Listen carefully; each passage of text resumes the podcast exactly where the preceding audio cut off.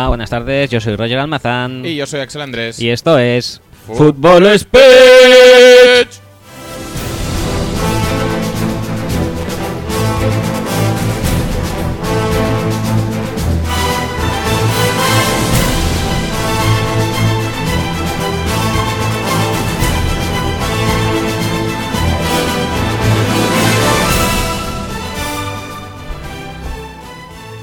Bueno chicos, eh, bienvenidos al episodio 31 de la temporada mejor, más buena y satisfactoria, Y novena también. auto, autosatisfactoria y novena Ujú, de efectivamente. este podcast. Ah, Como la sinfonía de Beethoven, que también la novena es la, La- mejor, la como es la to- mejor. todo el mundo sabe. Vamos a hacer hoy un pequeño recopilatorio de lo que ha sido el draft. eh, em, ¿Ha habido draft? No me había dado Sí, cuenta. sí, sí. Ha habido, se ve que sí, que se reúnen hay un cuanto, unas cuantas franquicias, crean un, una especie de mercadeo humano de jugadores universitarios eh, y lo eligen los equipos. Muy bien, muy bien. Además, lo hacen de una manera novedosa, que es lo que sería lo, lo diametralmente opuesto a lo que se haría aquí, que es que los equipos malos eligen primero a los jugadores mejores. Mm. A no ser que seas los Browns y elijas siempre. Eso también. Eh, los Browns también, eh, tenemos que decir que dejaron elegir otros equipos también, no solo eligieron ellos. Poco le faltó, por eso. Sí, y, y ya está, viene a ser esto el tema. Eh, vamos a tratar el draft este que hemos dicho, que es esta, esta cosa, este reclutamiento así un poco mercadeante. Y, y lo vamos a hacer en cuanto a los equipos de la AFC. Sí, porque todos no da tiempo. No da tiempo, no da tiempo, sí que da tiempo, pero... Es decir, sí da tiempo, pero sería como una maratón y no hace falta, entre otras cosas, porque también queremos ver fútbol. Sí, eh, Marathon Nonsense es bien, Marathon Draft no es Ya, ya la hicimos al verlo. También lo hicimos. Igual sí. no hace falta sí, sí, sí, sí, sí. ahora. Lo dimos todo, ¿eh? Yo me fui a dormir a las seis y media en la primera ronda. O así, más o menos. Sí, algo así. Estaba saturadísimo de picks. Me dormí creo que a las 8 y a las 9 y 10 me fui a trabajar. Muy bien. Fenomenal. Pues nada, en vez de eh, Always, que ya está asomando por eh, el trasfondo, casi que pongamos la música de la intro, ¿no? Vale, sí, venga, venga. venga. Pues nada, intro para dentro. When it's time to party, we will party hard.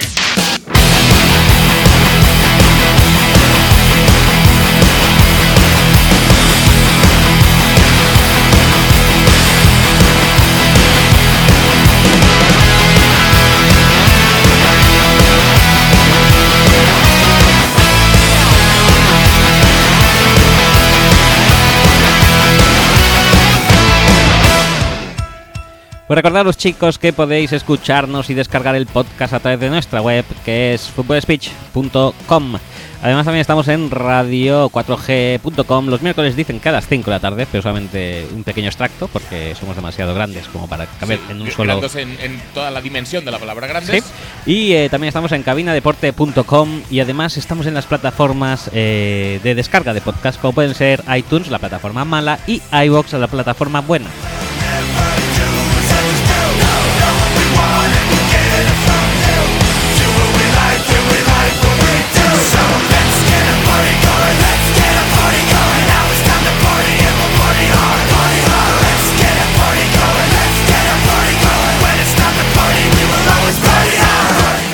Estamos además en las plataformas sociales que lo petan más, como son Facebook, es facebook.com barra speech y como es Twitter, twitter.com barra speech.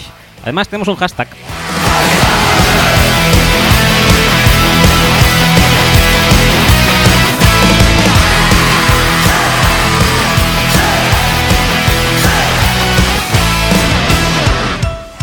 Aunque sé que lo, lo conocéis, el hashtag es FS y lo sabes, Y- y, y podéis este- usarlo siempre porque me ha venido así. Ah, perfecto. Me apetecía darle la ruedita. Muy bien. Podéis usarlo siempre que queráis, eh, durante la semana, en el fin de semana, por la mañana, por la tarde, por la noche, como si fueran las pastillas. Y, y ya está. Eh, vamos a más. Vale.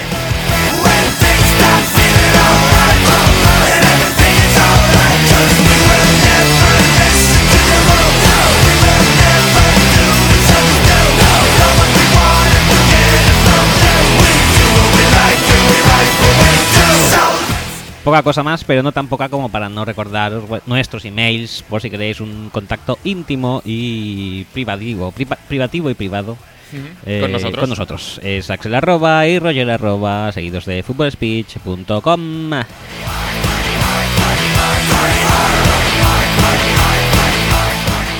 Además, la gran novedad, tenemos WhatsApp y nuestro número para contactos y enviarnos audios y textos es el más 34 de España, seguido del 606 89 86 25.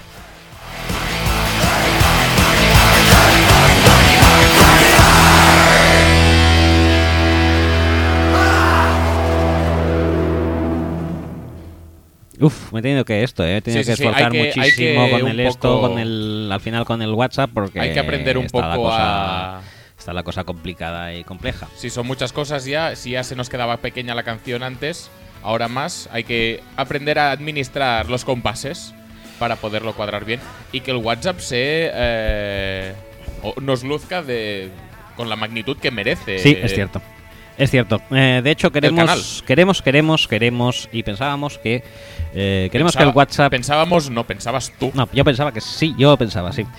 Pues queremos que WhatsApp se convierta en uno de nuestros instrumentos principales de comunicación. Comunicación, efectivamente. Es, es un método cómodo, mm, barato, Divertido, fácil y rápido. Sí, y, y bueno, eh, hemos pensado cómo podíamos mejorar el final de esta gran temporada e iniciarla tan la siguiente mm, con mejor calidad, incluso pues con vuestras aportaciones a través de esta vía. Y tenemos que decir, chicos, que estamos un poco, yo personalmente, decepcionado porque pensaba que le íbamos a petar mucho de cara a vuestra Sí. participación mediante esta vía para estos episodios de draft y ha sido que no, o sea, ha sido un fail. Efectivamente, Y mira que además yo pensaba que, digo, bueno, con el draft de por medio. yo con el date por medio, o sea, es que además en caliente, hasta yo mismo envié un audio en caliente después de la elección manzanita No me extraña. y pensaba que habría más, pero no sé, a lo mejor es que el, eh, nuestro, nuestra idea del Watch no ha calado No. eso, o a lo mejor que todo el mundo estaba muy contento Con sus pics, que con podría sus ser pics, que podría ser porque tenemos un audio de también otro agraviado con el, con el, con el tema manzanita. Tenemos un audio también de Rajando de Valque. Sí, pero O sea- eso no toca este programa. O sea, No, estás no toca. adelantando contenido. Sí, sí, ya es de cada semana que viene, pero era para básicamente decir que a lo mejor la gente en la FF están todos muy contentos con sus picks. No me extraña. Si, Hasta la- a- si yo, mi, eli- mi equipo, elige a Seth de Valve, yo voy dando volteretas por la calle. En tanga, probablemente. En el, en el tanga ese de Borat, pues, pues así. Eso no es un tanga, eso es un. ¿Cómo se llama eso? ¿Cuál es el tecnicismo? El tecnicismo es. No sabría decírtelo. En el fondo es un bañador tanga De Borat, de Borat. efectivamente. Con pues ya tirantes. está. Tanga tirante. ta- Si mi tangante. equipo llega a elegir a Seth de Valve, eh, hubiera salido dando volteretas a la calle en tanga de Borat. Pero no, no tuve tanta suerte. No pasa nada. Unas veces se gana, otras veces se pierde. Y bueno, y de hecho vosotros no os podéis quejar porque este año. No me quejo. En el draft no lo No me quejo. No hemos elegido a Jake Ryan y eso ya es pues mucho mejor que el año pasado. Es un paso adelante, ¿verdad? Upa Sí. Sí, sí, sí, totalmente. Sámbame. ¿Cómo? Sámbame. ¿Sámbame? Sí, sí, sí. ¿Qué es que sámbame? Es un tío. Te falta cultura general, ¿eh? Vamos al draft que mm, Vamos al eh, draft, esperemos que lo domines más que esto. Tampoco te creas, ¿eh? Vamos allá, va. Empecemos. Eh, ya hemos dicho AFC y siempre se empieza por la AFC. Este, pues no. Hemos decidido. Hemos decidido bueno, pasar de- del dedo. En este caso, has decidido tú, que Sí, eres el sí, que sí, te has encargado de esto, de empezar por la AFC Oeste, en este caso.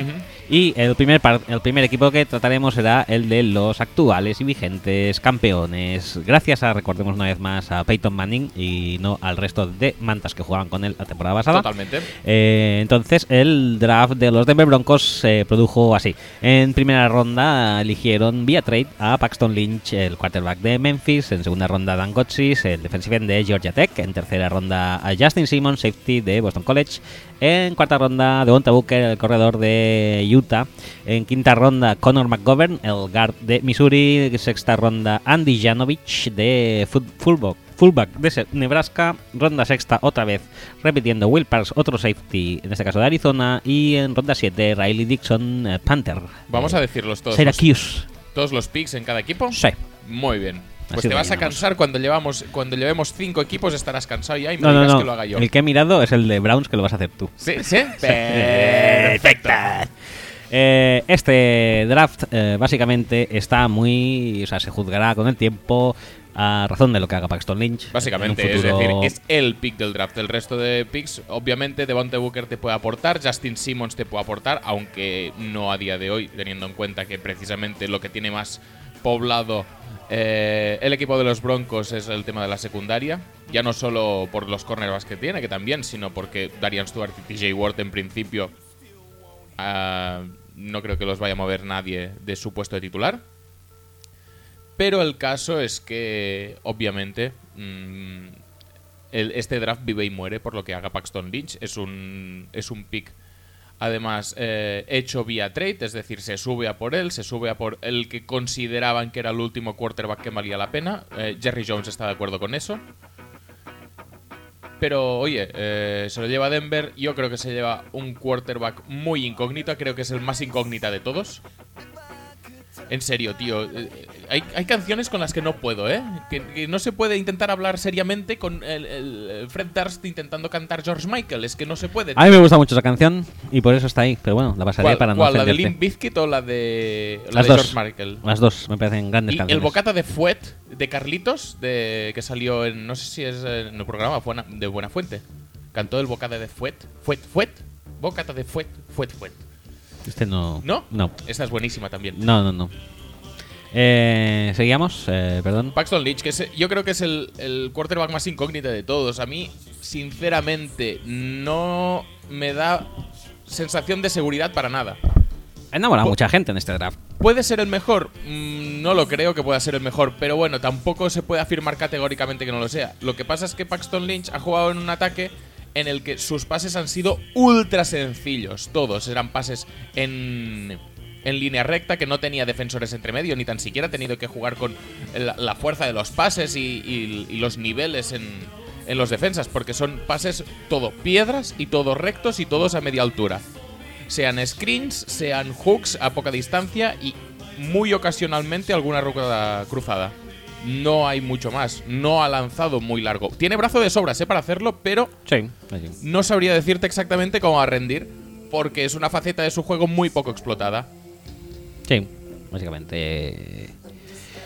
¿Es un jugador que quizás se adapte a las características del juego que ha desarrollado Peyton Manning durante los últimos años? Pues igual sí, porque Peyton Manning ha vivido a base de eso, a base de screens, a base de pases muy cortos y, y a base de yardas después de la recepción. Realmente. Ahora bien, e- este tío no tiene ni por asomo la capacidad de Peyton Manning de manipular defensas y de leer defensas rivales, ¿eh? Que no nos vayamos a pensar que han elegido al sucesor de Peyton Manning porque tiene En los cuanto al tools- intelectual, en cuanto a lo Por intelectual. favor, es que está años luz, no me jodas. El tema sería lo siguiente que tengo que decir yo. Bueno, que voy a decir a, a continuación. Mm, puede ser que no le vaya muy mal a Paxton, ¿eh? Puede ser que no Porque le vaya si muy hay mal. un- Es decir, si si- Peyton Manning ha ganado una Super Bowl con esa defensa, Si hay no, no, pero aparte de la defensa, si hay un ataque quarterback friendly, sí, es bastante el de Kubiak, ¿eh? sí. Puede ser. Mm, Lo que, lo que pasa es que con Paxton Lynch yo creo que vamos a ver más ataque de Kubiak y menos ataque de Sí, sí, Peyton Manning. en es ese lo que, te digo, lo que tengo que decir. Que a pesar de que la- el ataque de, de Paxton Lynch en Memphis ha sido bastante parecido a nivel de screens y tal de lo que ha sido Peyton Manning, yo creo que no, no se ha drafteado a Paxton Lynch para usarlo como usaban a No, Peyton Manning, no, no, no. sino para por fin Kubiak y compañía poder poner en práctica lo que a ellos les mola. Yo quiero decir eso, retrotra- retrotraigámonos al eh, Kubiak de Houston, al Kubiak sin Peyton Manning, Kubiak de Baltimore, al Kubiak de Baltimore. Pues eh, es un esquema que mucha carrera bastante eh, bastante fructuosa, la verdad. Terceros downs bastante cortos. Y pases sencillos o eh, dos o tres jugadas que son también, o sea, sencillos quiero decir, pases cortitos y dos o tres jugadas de pases largos, pero bastante fáciles de leer. o sea, sí, totalmente. eh, rec- recordemos básicamente el, el bootleg desnudo, al lado contrario, pase a Owen Daniels, que incluso tiene a Owen Daniels para poderlo ejecutar todavía. Es un pase bastante sencillo porque deja como muy mínimo en hombre a hombre al Titan o a quien elijan hacerlo en su. a quien, a quien elijan que sea el receptor en su defecto. Y. También te digo una cosa, Y es eso, es un tío. no sé hasta qué punto Paxton Lynch va a empezar la temporada, ¿eh? Que esta es la otra. Ya lo sé, el otro es Mark Sánchez, eso lo tenemos todos. Es claro. que siendo el otro Mar Sánchez, ¿por qué no? ¿Por qué no? No, pero es que es el eterno debate. ¿Tiene que aprender durante unos años o tiene que empezar right away? Porque claro, es mejor quién es... Pues, a ver... eh, ¿Está preparado? Sinceramente, no lo sé, pero si tuviera que apostar por algo, te diría que no.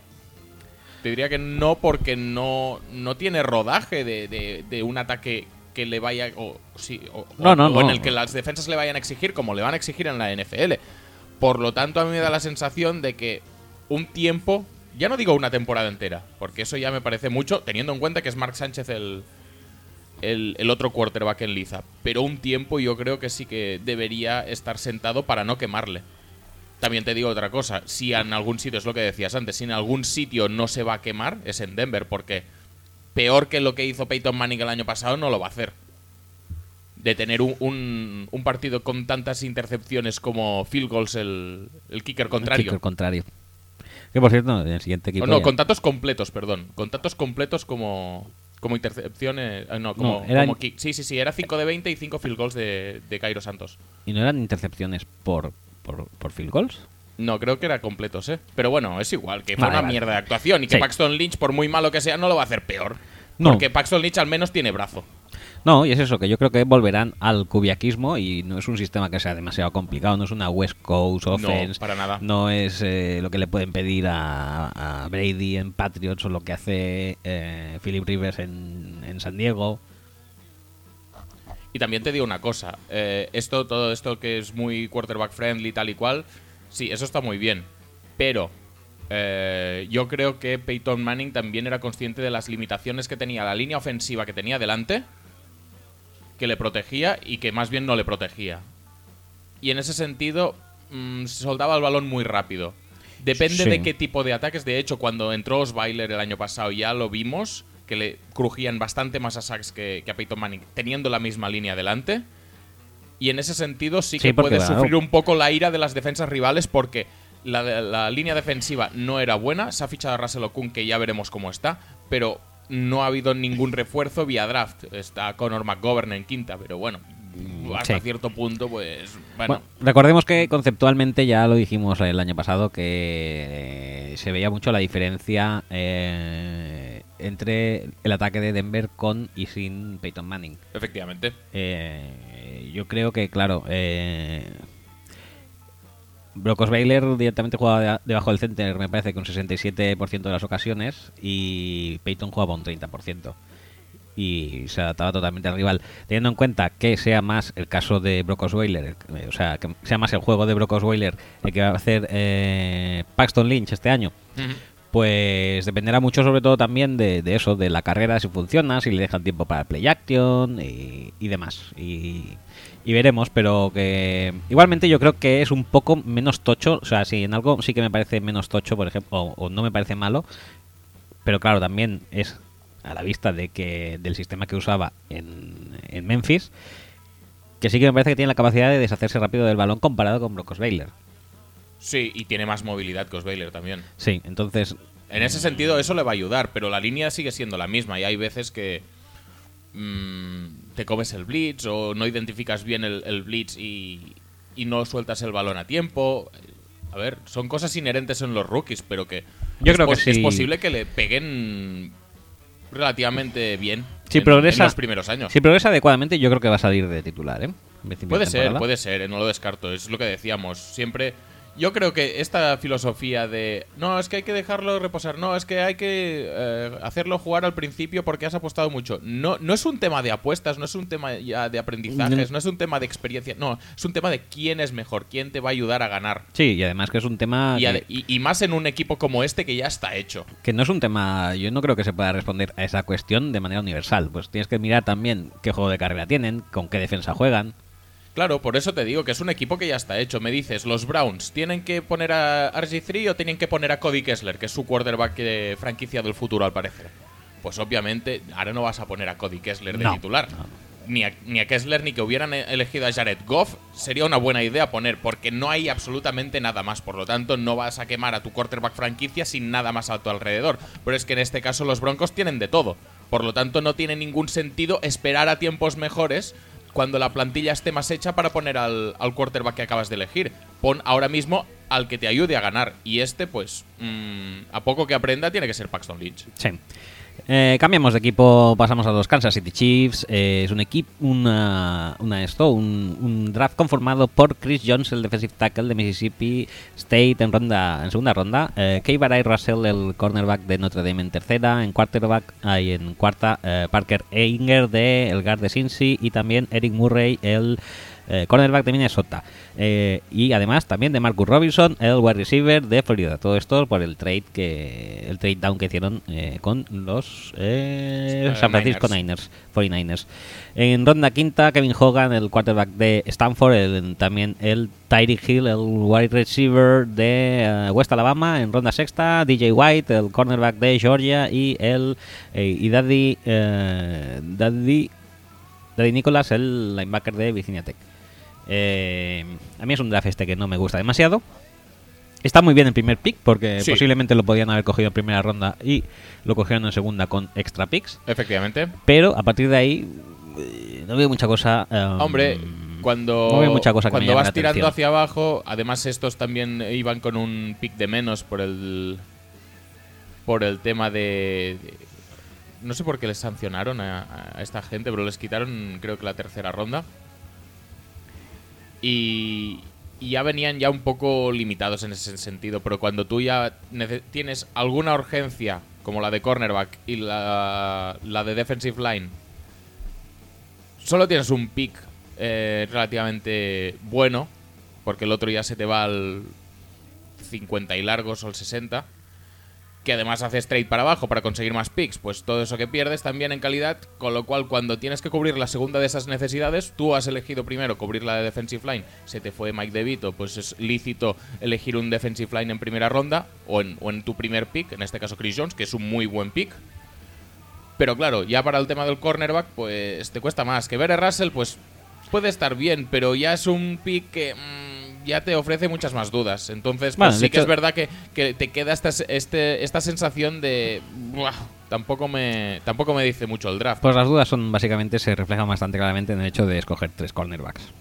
En plan, a ver si uno no funciona, pues el otro, a ver si, si me suena la flauta con. Exacto, pero con esto pasa de mucho, ellos. ¿eh? Esto pasa Sí, mucho, si no es que se lo pregunten a Gettelman. Sí, sí, que se lo pregunten a los Panthers y, y también os, pod- os podrán decir algo al respecto. Ya te digo, lo demás también, pues un par de receptores, a ver si con uno de los dos suena la flauta, de Marcus Robinson y Tyree Hill. eh, Mm, Ya te digo yo que de Marcus Robbins. Es que además han elegido precisamente a los dos más chungos, quizá, de la, de la clase. De Marcus Robinson no chungos solo. en cuanto a, a off the field, sí, off sí, the sí, field. sí, sí. Sí, la verdad es que eh, Tyree Hill tiene una pinta de gangsta bastante mm, que, que echa para atrás. Pero bueno, eh, alguno tenían que pillar de receptor. No creo que merezca la pena. Y de Marcus Robinson puede ser que no esté mal. No, sí, sí que está mal, sí. ¿Sí? Sí, sí, está bastante mal. A mí no me gusta. Es de los que menos me gustó cuando, cuando vi toda la clase entera. De receptores es de los que menos me gustó. ¿Y el quarterback play en Florida? Bueno, eh, ha tenido épocas cuando estaba Will Greer no estaba tampoco tan mal, luego ya sí. Pero no, no, de Marcus Robinson no, no es un jugador que me guste, la verdad. Creo que tenían opciones bastante mejores. Si en este pick, por ejemplo, hubieran elegido a Rashard Higgins, que creo que estaba disponible aún, pues sí que sería un muy buen pick. Pero, mm, bueno, cada uno hace con sus picks lo que considera oportuno. A mí me parece que, salvo el tema de Chris Jones y quizá Russell, pero porque estaban obligados, porque tampoco quedaban cornerbacks mucho mejores. Pero no, no es un draft que me ofrezca. Quizá después de Chris Jones el mejor pick sea el de Daddy Nicholas de, Pues eso, de eso seguro, ronda, ¿no? eso seguro. Ya te digo que a ver si alguien se digna a ponerlo a jugar de, de outside linebacker. No creo que tenga muchas oportunidades porque tiene a Dee Ford, tiene a Tamba Halley, tiene a Justin Houston todos por delante. Creo que tiene a Zombo también por delante, o sea que imagínate tú cómo está el patio. Y el Zombo juega más dentro, ¿no? No creo. No sé. Pero bueno, en cualquier caso, eh, yo creo que si se le utiliza como es debido y no como aún utilizado en Virginia Tech en los últimos. Bueno, en el último año realmente. Puede ser un pick más que interesante y bastante más interesante pues que los eh, Robinson y, o Kevin Hogans que han pillado en cuarta y quinta ronda. Bueno, ellos... Que- que eh, Kevin Hogan tampoco me parece un pick que solucione absolutamente nada. Han perdido a Chase Daniel y han pillado. Bueno, supongo que bueno, más o menos va, es igual. Andy Reid es un tío, aparte vamos que- a Vamos a hacerles un pase tampoco. Casi nunca, casi nunca Andy Reid es un tío que drafte con urgencias. Básicamente se, se fija más en carencias a largo plazo y a ver si puede desarrollar alguno de los jugadores.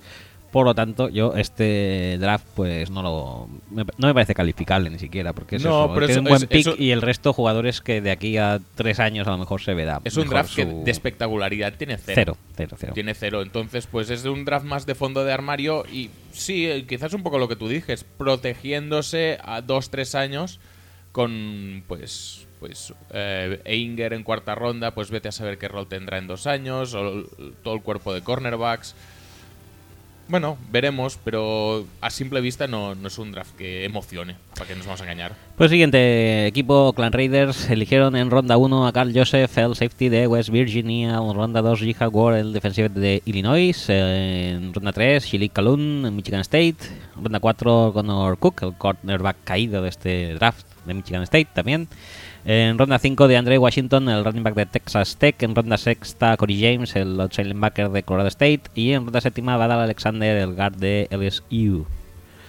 Eh, el primer pick sorpresivo quizá, pero correcto. Sí, a mí, es a un mí poco rich. que- Mm, bueno, sí, pero yo qué sé. ¿Es un jugador que tendrías en tu próximo pick? Pues seguro que no.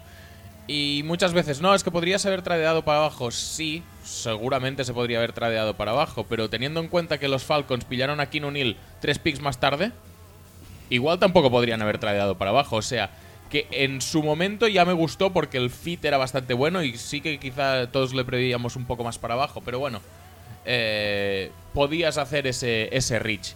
Y después, viendo que los Falcons, tres picks después, te hacen otro reach bastante más grande, Bastante en la misma posición, Sí, sí. pues piensas, hostia, pues igual el pick sí que era el adecuado. Pero que Andrew Reeves está viene muy fuerte ahora Reeves, con, sí, con John Wick lo ha vuelto a petar. O sea que Eso- eso dicen. había que subir a por él. Desde noviembre dulce que no hacía nada tan bueno como eso.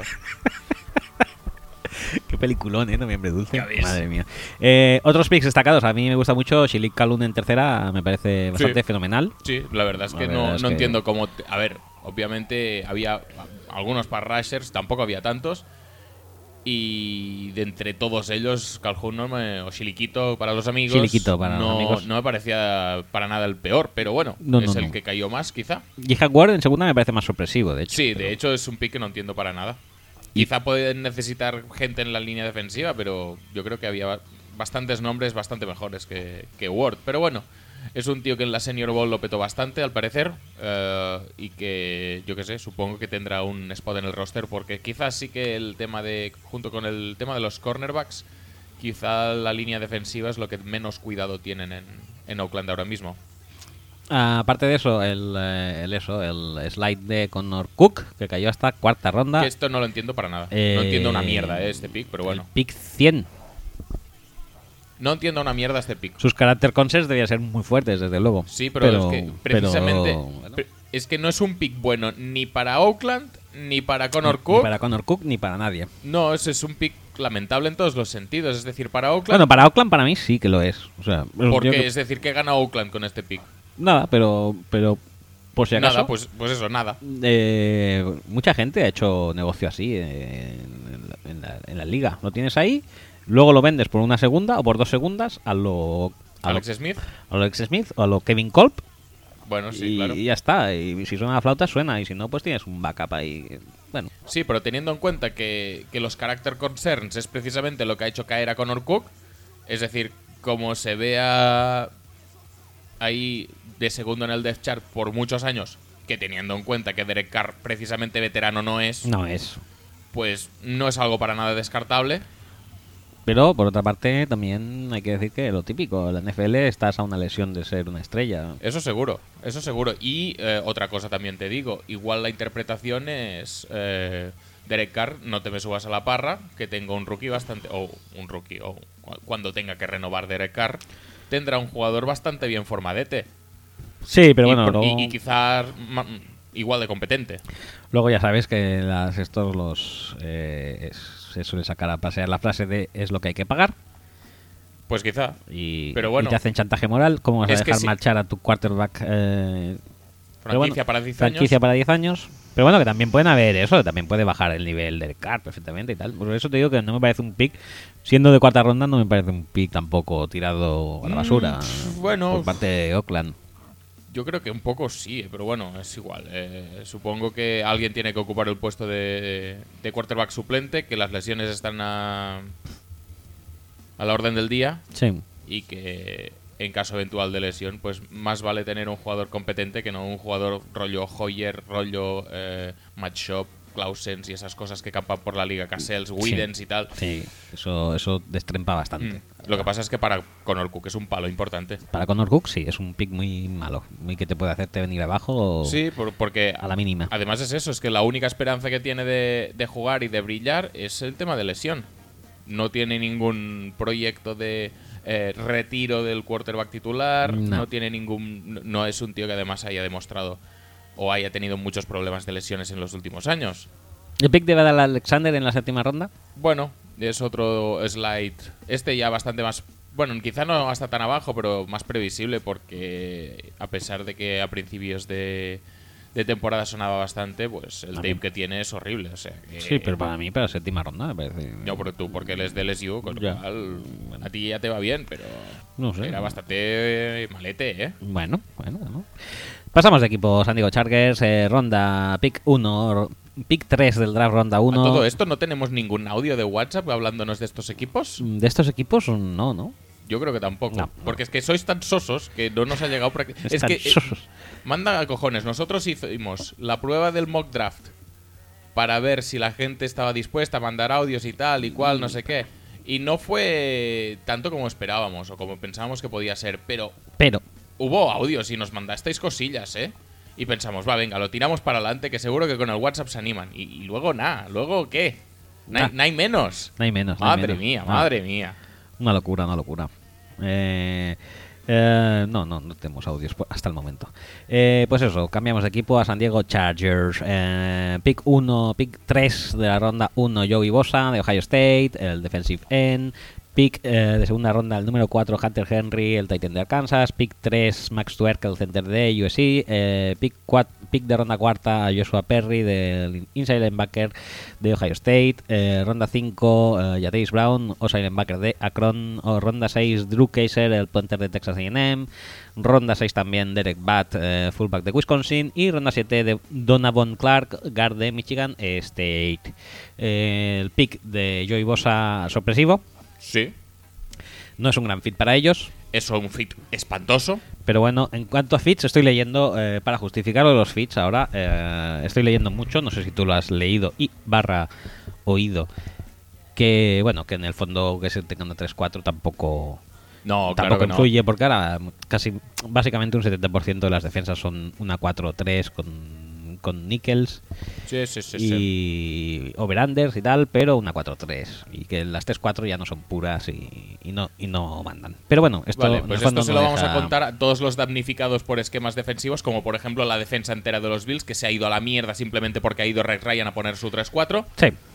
También te Eh, digo una cosa. Se lo cuentan a Mario Williams, se lo cuentan a Jerry Hughes, se lo También cuentan... una cosa, perdón. En este Di- dime, dime, breve, una cosa. breve inciso. Los Bills no sé si tiene que ver mucho con un esquema o con el rexeo. Puede ser, puede ser, pero en cualquier caso era una defensa 4-3 que funcionaba Sí, sí, a la sí, perfección, ha pasado a ser 3-4 y nadie se ha enterado de nada. Sí, sí, sí, sí. Y que Eh, se lo digan a Bjorn Werner cuando lo ficharon los Colts o draftearon los Colts con su primera ronda. Y al final fue que, mira, es que no, no entras en el sistema defensivo, vas a rendir un cagao. Y lo han acabado cortando al cabo de dos años. Pasa lo mismo con Clowney, que no está haciendo demasiado entre lesiones y, y esquemas eh, mm, defensivos que no se ajustan demasiado bien a lo que él sabe hacer. Pero oye, que ningún problema tú, que vamos a seguir drafteando a Joey Bosa. Eh, Y lo pondremos, además estaba la, estaba la coyuntura o la disyuntiva de ¿lo vamos a poner de linebacker exterior o lo vamos a poner de defensive end? Pues mira, sinceramente, de defensive end en técnicas 5 me gusta bastante más que como linebacker interior, eh, eh, exterior. Mm, porque no es JJ Watt, pero sí que tiene una manera de ganar bastante parecida a lo que hace Watt en Houston.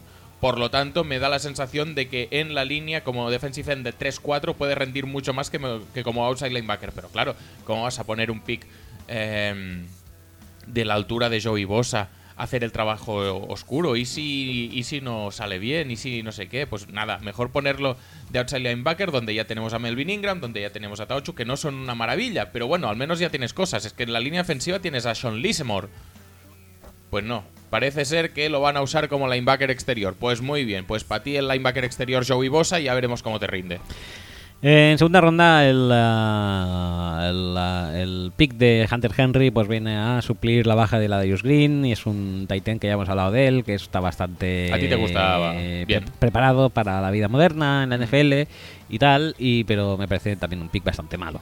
Sí, ¿tú crees? A mí no me parece malo para nada. Mm, Viendo lo que había libre a esas alturas, porque recordemos que era pick 4 de la segunda ronda. Sí, bueno, puede ser que, que hubiera otras cosas libres, pero también te digo que en esta posición en concreto, en la de Tyrant, o pillabas a Henry o prácticamente no pillabas ya a nadie. Sí, puede ser. Con lo cual tampoco me parece que sea un pick ultra malo. Igual lo podrías haber pillado más tarde. Mm, No con tu pick. Tendría que haber habido algún tipo de trade entre medias. Y bueno. mm, no sé. Igual sí que hay un poco aprovechamiento del board en ese sentido. Pero no me parece para nada que, que sea ni un mal fit en ese ataque. Esencialmente no, no, porque la. Darius Green está fuera y Antonio Gates mm, no sé cuánto va a durar. Mm, sí, sí. No, por eso bien, pero que por otros jugadores quizá no tan bien. No sé. Y luego está el pick de ronda cuarta, Joshua Perry, no está mal tampoco, ¿no? No, Me parece un no. pick bastante correcto para ser. Además, esto lo comentábamos con Pablo en, en el WhatsApp que decía que, que- que el crédito de Mantaiteo se está acabando ya un poquito, ¿eh? Sí, y parece ser que esto es lo, es lo que viene a decir, ¿no? A Mm. este, este pick. Sí. Y, y bueno, pues por lo general, a ver, yo cuento aquí que Bosa y Henry serán dos titulares, eh, yo creo que ya de inicio, bastante, bastante. No, depende también de lo que entiendas por titulares, porque Henry en principio es segundo Tyrant, pero, Sí, pero bueno. Va a tener su importancia y su peso específico en el ataque, seguro. Yo creo que Max Tuerk también se puede desarrollar fácilmente. Es que depende, Max Torque en principio es un jugador que puede ser titular sin problemas, pero me sorprende muchísimo que en una línea que lo que ha tenido sobre todo por encima de cualquier otra cosa son lesiones, pillan a un, un center que está lesionado. O que ha estado lesionado gran parte de la temporada pasada. A ver, que no tiene por qué reproducirse y no tiene por qué pasar lo mismo esta temporada que la anterior, pero si no hubiera estado lesionado, posiblemente hubiera salido más alto, ¿eh? También. no lo creo, ¿No? ¿eh? No, me lo parece al menos. Bueno, Joshua Perry es otro jugador que también puede aportar bastante de inicio, con lo cual yo creo que tienes dos titulares y dos medio titulares. No, Sí. creo, que sea, no creo que sea un mal draft en el fondo. Bueno, Aparte del fit de este, de, de, de Bosa, que Depende no de cómo sería- te rindan. Es decir, a día de hoy, pues si contamos solo la calidad de los jugadores, no parece malo. Lo que pasa es que hay que ver cómo encajan. Está claro. Pues eh, ya nos hemos pulido lo que viene a ser la FC Oeste. Oeste, y pasamos a la AFC Sur. Pasemos.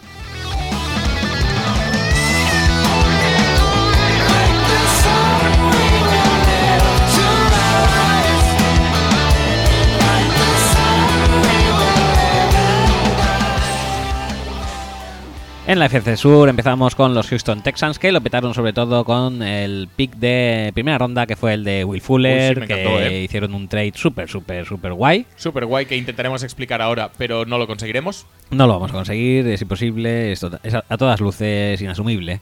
Eh, pues eso, en ronda 1, Will Fuller, el receptor de Notre Dame. En ronda 2, Nick Martin, el center de Notre Dame. En ronda 3, Braxton Miller, el receptor de Ohio State. En ronda 4, Tyler Ervin, el corredor de San Jose State. En ronda 5, K- KJ Dillon, safety de West Virginia. Y DJ Reader, el tackle de Clemson. Eh, entonces, eh, el el pick 1. El pick 1 nos dejó a muchos flipando. Bueno, flipando no, ya es un jugador que se rumoreaba que interesaba No, no, bastante. no a por el pick, sino por el trade. Texans, pero el trade previo de subir es que, joder, a ver si me lo van a pillar. Va, venga, va, voy a subir una posición. Eh, vale. Mm, A ver, la explicación que, que se intenta dar a esto es que Houston tenía miedo de que fueran otros, como podrían ser, por ejemplo, los Bengals, los que tradearan a este pick, y por lo tanto dice, antes de que tradee otro, ya tradeo yo, y así me aseguro el jugador. Pero, yo qué sé, llegados a este punto, mm, si vas a tradear y adquirir a un jugador, no sé, al menos que sea el mejor. A mí me da la sensación de que Will Fuller es un jugador que al que se ha sobrevalorado muchísimo por el tema de su velocidad. Sí que es verdad que era el único mm, rápido, realmente rápido de, de toda la clase de draft, o al menos entre el, el, tier de los mejores, era el más rápido a distancia sideral del segundo, y más especialmente teniendo en cuenta que eh, Cory Coleman ya había salido. Pero aún así, subir un puesto para asegurarte a Will Fuller para que Cincinnati no lo pille. Que ojo, que tampoco descarto lo- que lo hubiera hecho, pero es que igual les hubiera ido mejor eligiendo a Dodson, eligiendo a Treadwell. Antes que a Will Fuller. Pero bueno, yo creo que es más complementario con DeAndre Hopkins Fuller. puede ser. No, no, es que no, no voy a hablar. Estoy admirando tu obra de arte. ¿Quieres que vaya a buscar una, Involuntaria. una servilleta o algo? No, ya iré yo. Ah, vale, muy bien.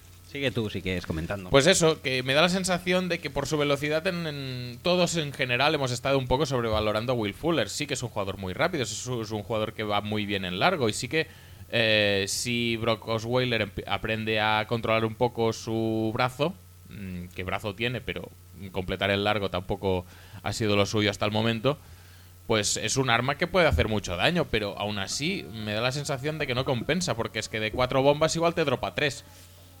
Eh, ¿Qué vas a hacer con eso? Pues, pues aparte de cagarte en todo, pues a, efectos prácticos y efectos eh, de juego, pues no... Tienes un receptor súper rápido que no te aporta nada porque no puede eh, coger el balón. No sé. Bueno, hizo un gran display de manos en, en la Combine, ¿eh?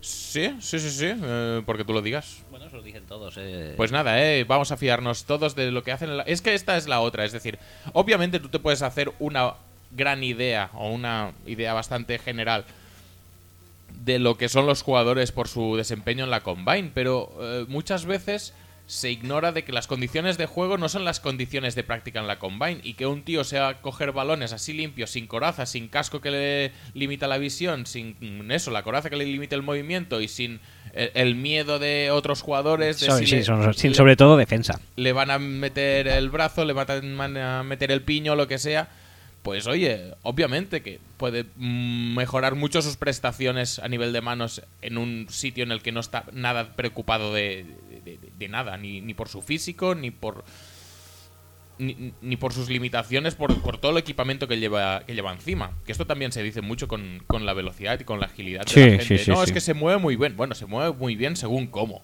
A ver, tampoco nos vayamos a engañar.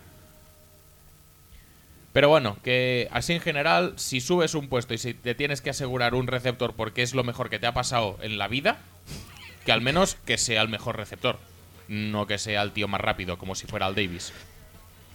Bueno, aparte de eso, el center Nick Martin de Notre Dame en segunda segunda tampoco está mal. Y No está, Braxton, no está nada mal. y Braxton Miller también es un buen pick También te para digo mí. una tercera. cosa. También te digo una cosa. Muy bien eh, Houston que en primera ronda subió un puesto para coger a Will Fuller y en segunda ronda, como era segunda ronda ya, ¿qué, qué hizo? Pues subió dos puestos porque era segunda ronda.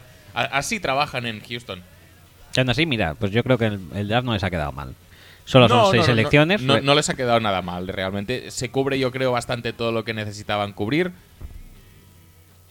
Y incorporan un par de elementos interesantes. Fuller es interesante, no, no te digo yo que no. Simplemente que me parece, me parece que había receptores mejores en ese momento. Y sobre todo Braxton Miller, pues. ¿Qué van a hacer con Braxton Miller? Porque este no hay nadie con más potencial y más, más intrigante que Braxton Miller. Yo creo que lo tienen, o sea, que el ataque que le han dado a Brocky y es para no quejarse, ¿eh? No, no, en absoluto. O sea, le traen a Lamar Miller, eh, además también han a Tyler Irving, un rol secundario, pero tienen a- al gran, dijéramos, receptor que puede ganarlas por alto, sí, al, al gran receptor que puedes ganar, ganarlas por largo sí. y al gran receptor que puede cogerte en medio algo y hacerte maravillas. Sí, de yards after catch. Entonces, eh, Brocky no se puede quejar de para nada No, de es cómo le están tratando. papel- Ah, ya sin hablar de la pasta que le han soltado. Eso, eso aparte, pero sobre el papel es un ataque bastante completito. Lo que pasa es que es eso, que mm, a mí pensar que el pick de Fuller era... es igual, no me quiero recrear en lo mismo porque ya lo he dicho varias veces, pero no me convence. La gente también dirá dónde está algún defensive end que acompañe a JJ Watt. Sí, porque cualquiera que se ponga al lado de, JJ Watt eh, hace una mierda siempre. ¿Dónde está algún linebacker?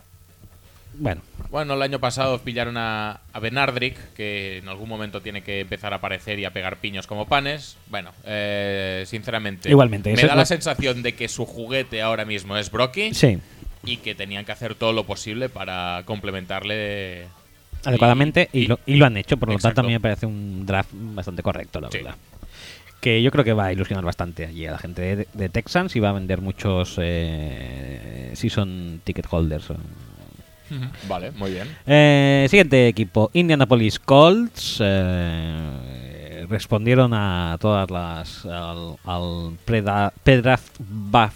Ba- no, buzz, Buzz. ba- buzz de Ryan Kelly. Lo eligieron en su primera ronda con el pick 18. En segunda ronda, TJ Green, eh, el safety de Clemson. En segunda, Le Raven Clark, el tackle de Texas Tech. En cuarta, eh, Hassan Ridgway, el tackle defensive de Texas. Y Antonio Morrison, el outside linebacker de Florida.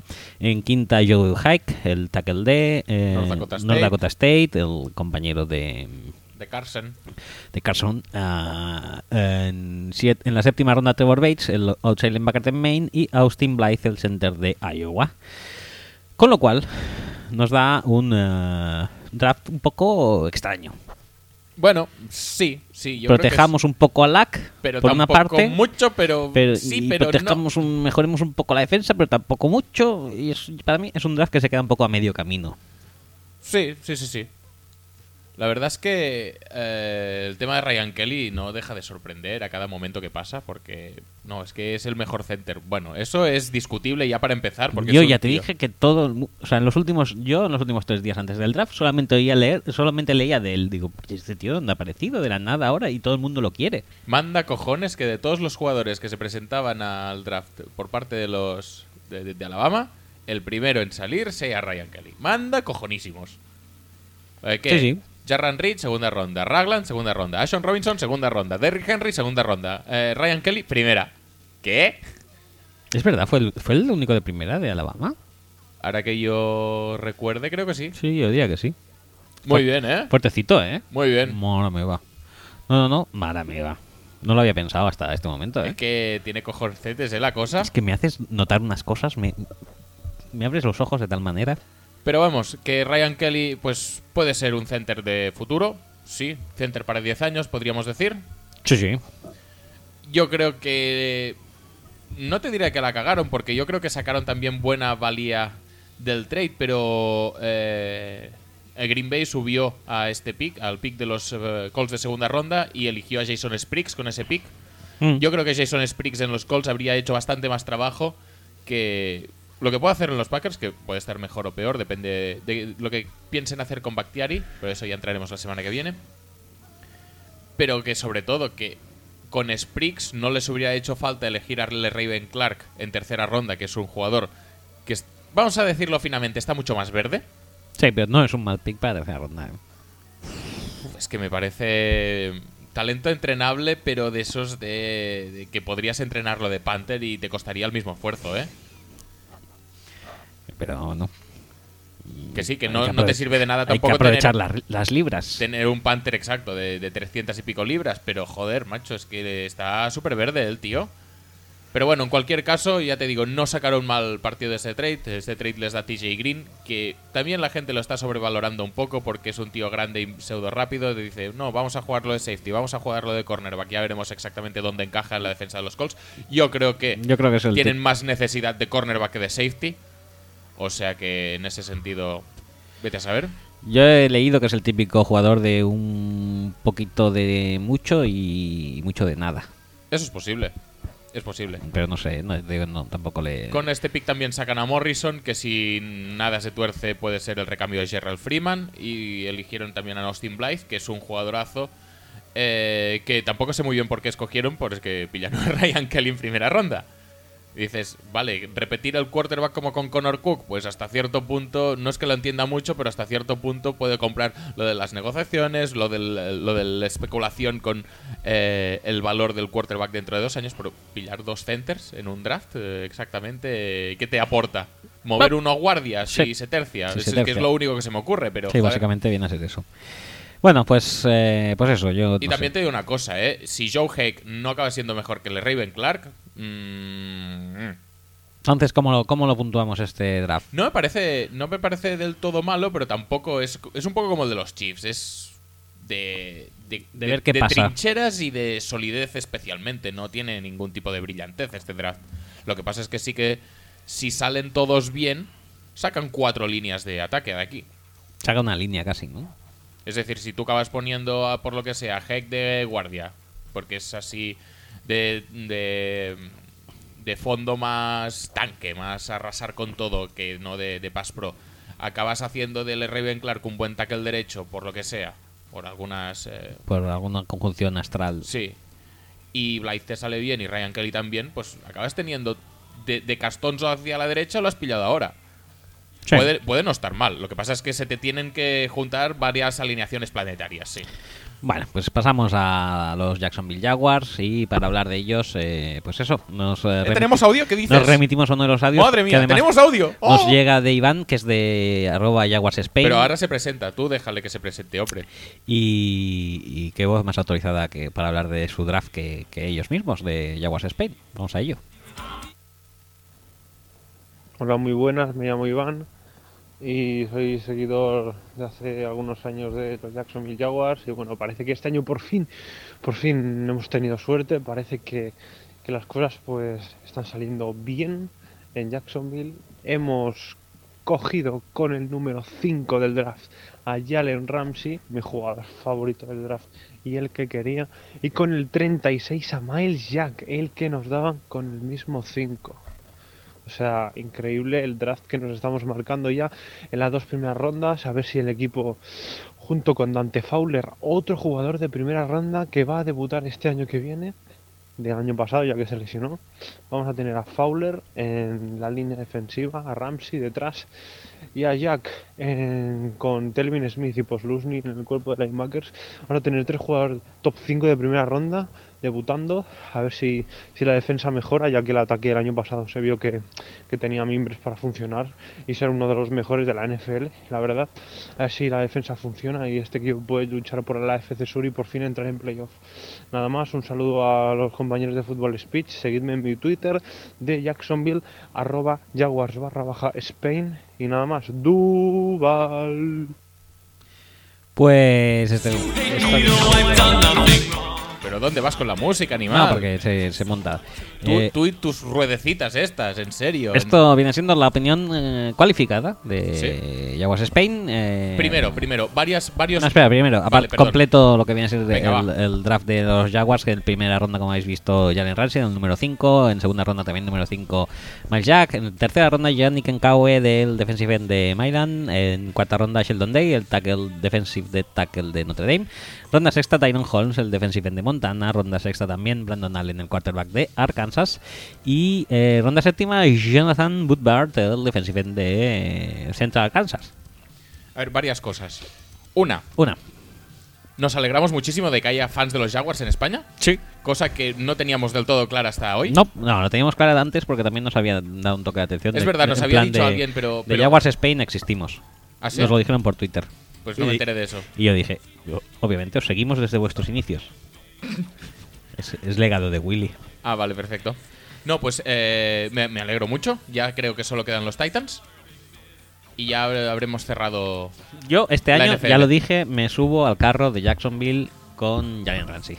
Sí, sí, sí. sí, y me sí. alegro mucho que haya Es ido que tú- allí tú- y no, por ejemplo, a los Colts. Vol- volveros a poner el audio. ¿Notáis ese matiz en la voz de, de esperanza, de, de, de- de- de que le Hay- brillan los ojos? es Sí, hay como una especie y de, vibra- ves que- de vibrato de, de emoción. Sí, sí, sí, sí, es, bru- Ramsey, es o sea, lo dice brutal. así en plan y Miles. Jack, Y ¿qué Miles estás Jack, contando? que era nuestro pick de primera ronda, que es verdad. o sea, es tiene verdad, toda que la es verdad, razón. O sea, totalmente. si miras cualquier mock draft, al día antes de el draft, el, el pick de Miles Jack por, Sí, por de- Jacksonville en el 5 total, o sea, en 5 la primera ronda. Es decir, si- era- si, Jalen Ramsey se iba a los Cowboys, que era una opción súper factible, eh, de Miles Jack era de los Jaguars. Casi sí o sí.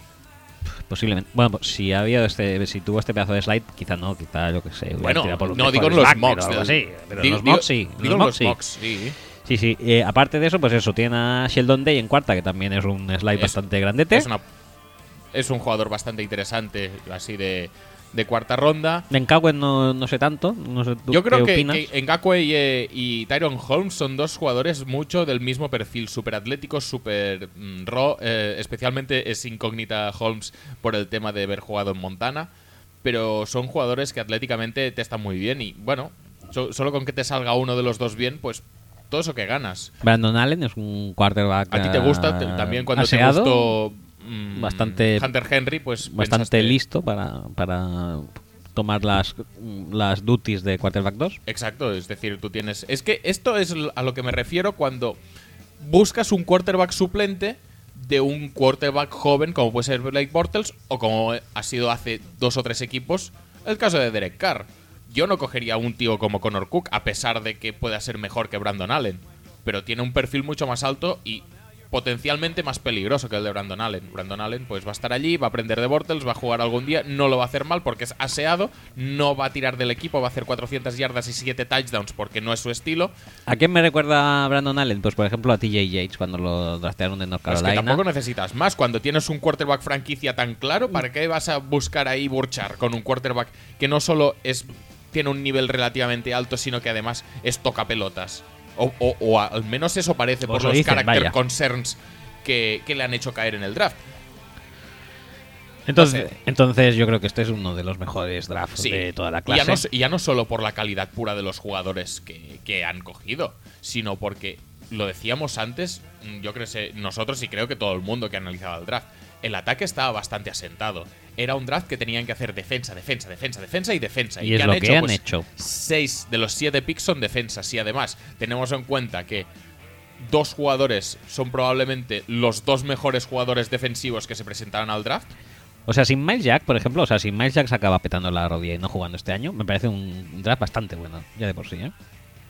Pero es que Miles Jack Y ahora, con ahora- Miles Jack ahora- para ahora mismo, jugar, ahora eh. mismo no tiene la rodilla petada en Miles No. El problema de Miles Jack es que puede ir degenerando, puede irse degradando durante los años y que puede que no dure o que no tenga una carrera tan longeva como otros de sus compañeros. Ahora bien, nadie le quita, es decir, se está hablando de que igual no firma la primera renovación. O sea que igual juega su contrato rookie está. Estos son cuatro años, ¿eh? De Miles Jack. Que, a ver, obviamente a todo el mundo le gustaría draftear a un tío que fuera para 10 años, porque ese es el tópico y para eso se están los tópicos, porque eso es lo que gustaría a todo el mundo. Pero si tú tienes cuatro años de- del Miles Jack que hemos estado viendo en, en college, oye, en segunda ronda te puedes dar por más que por satisfecho. More than enough. Tenemos también para hablar de este, de este draft a un audio de Estefano Prieto, al que le damos paso. Hola, muy buenas, Roger y Axel. Eh, mi nombre es Estefano Hola. Prieto. Lo primero, felicitaros por eh, tantos años de trabajo y por haber sido los primeros de que nos han podido acercar a la NFL en castellano un poquito. Muchas gracias. Eh, bueno, respecto al draft, eh, yo quería hablar un poco sobre la elección de los Jaguars. De los Jaguars. Creo que, que se ha estado hablando muy poco.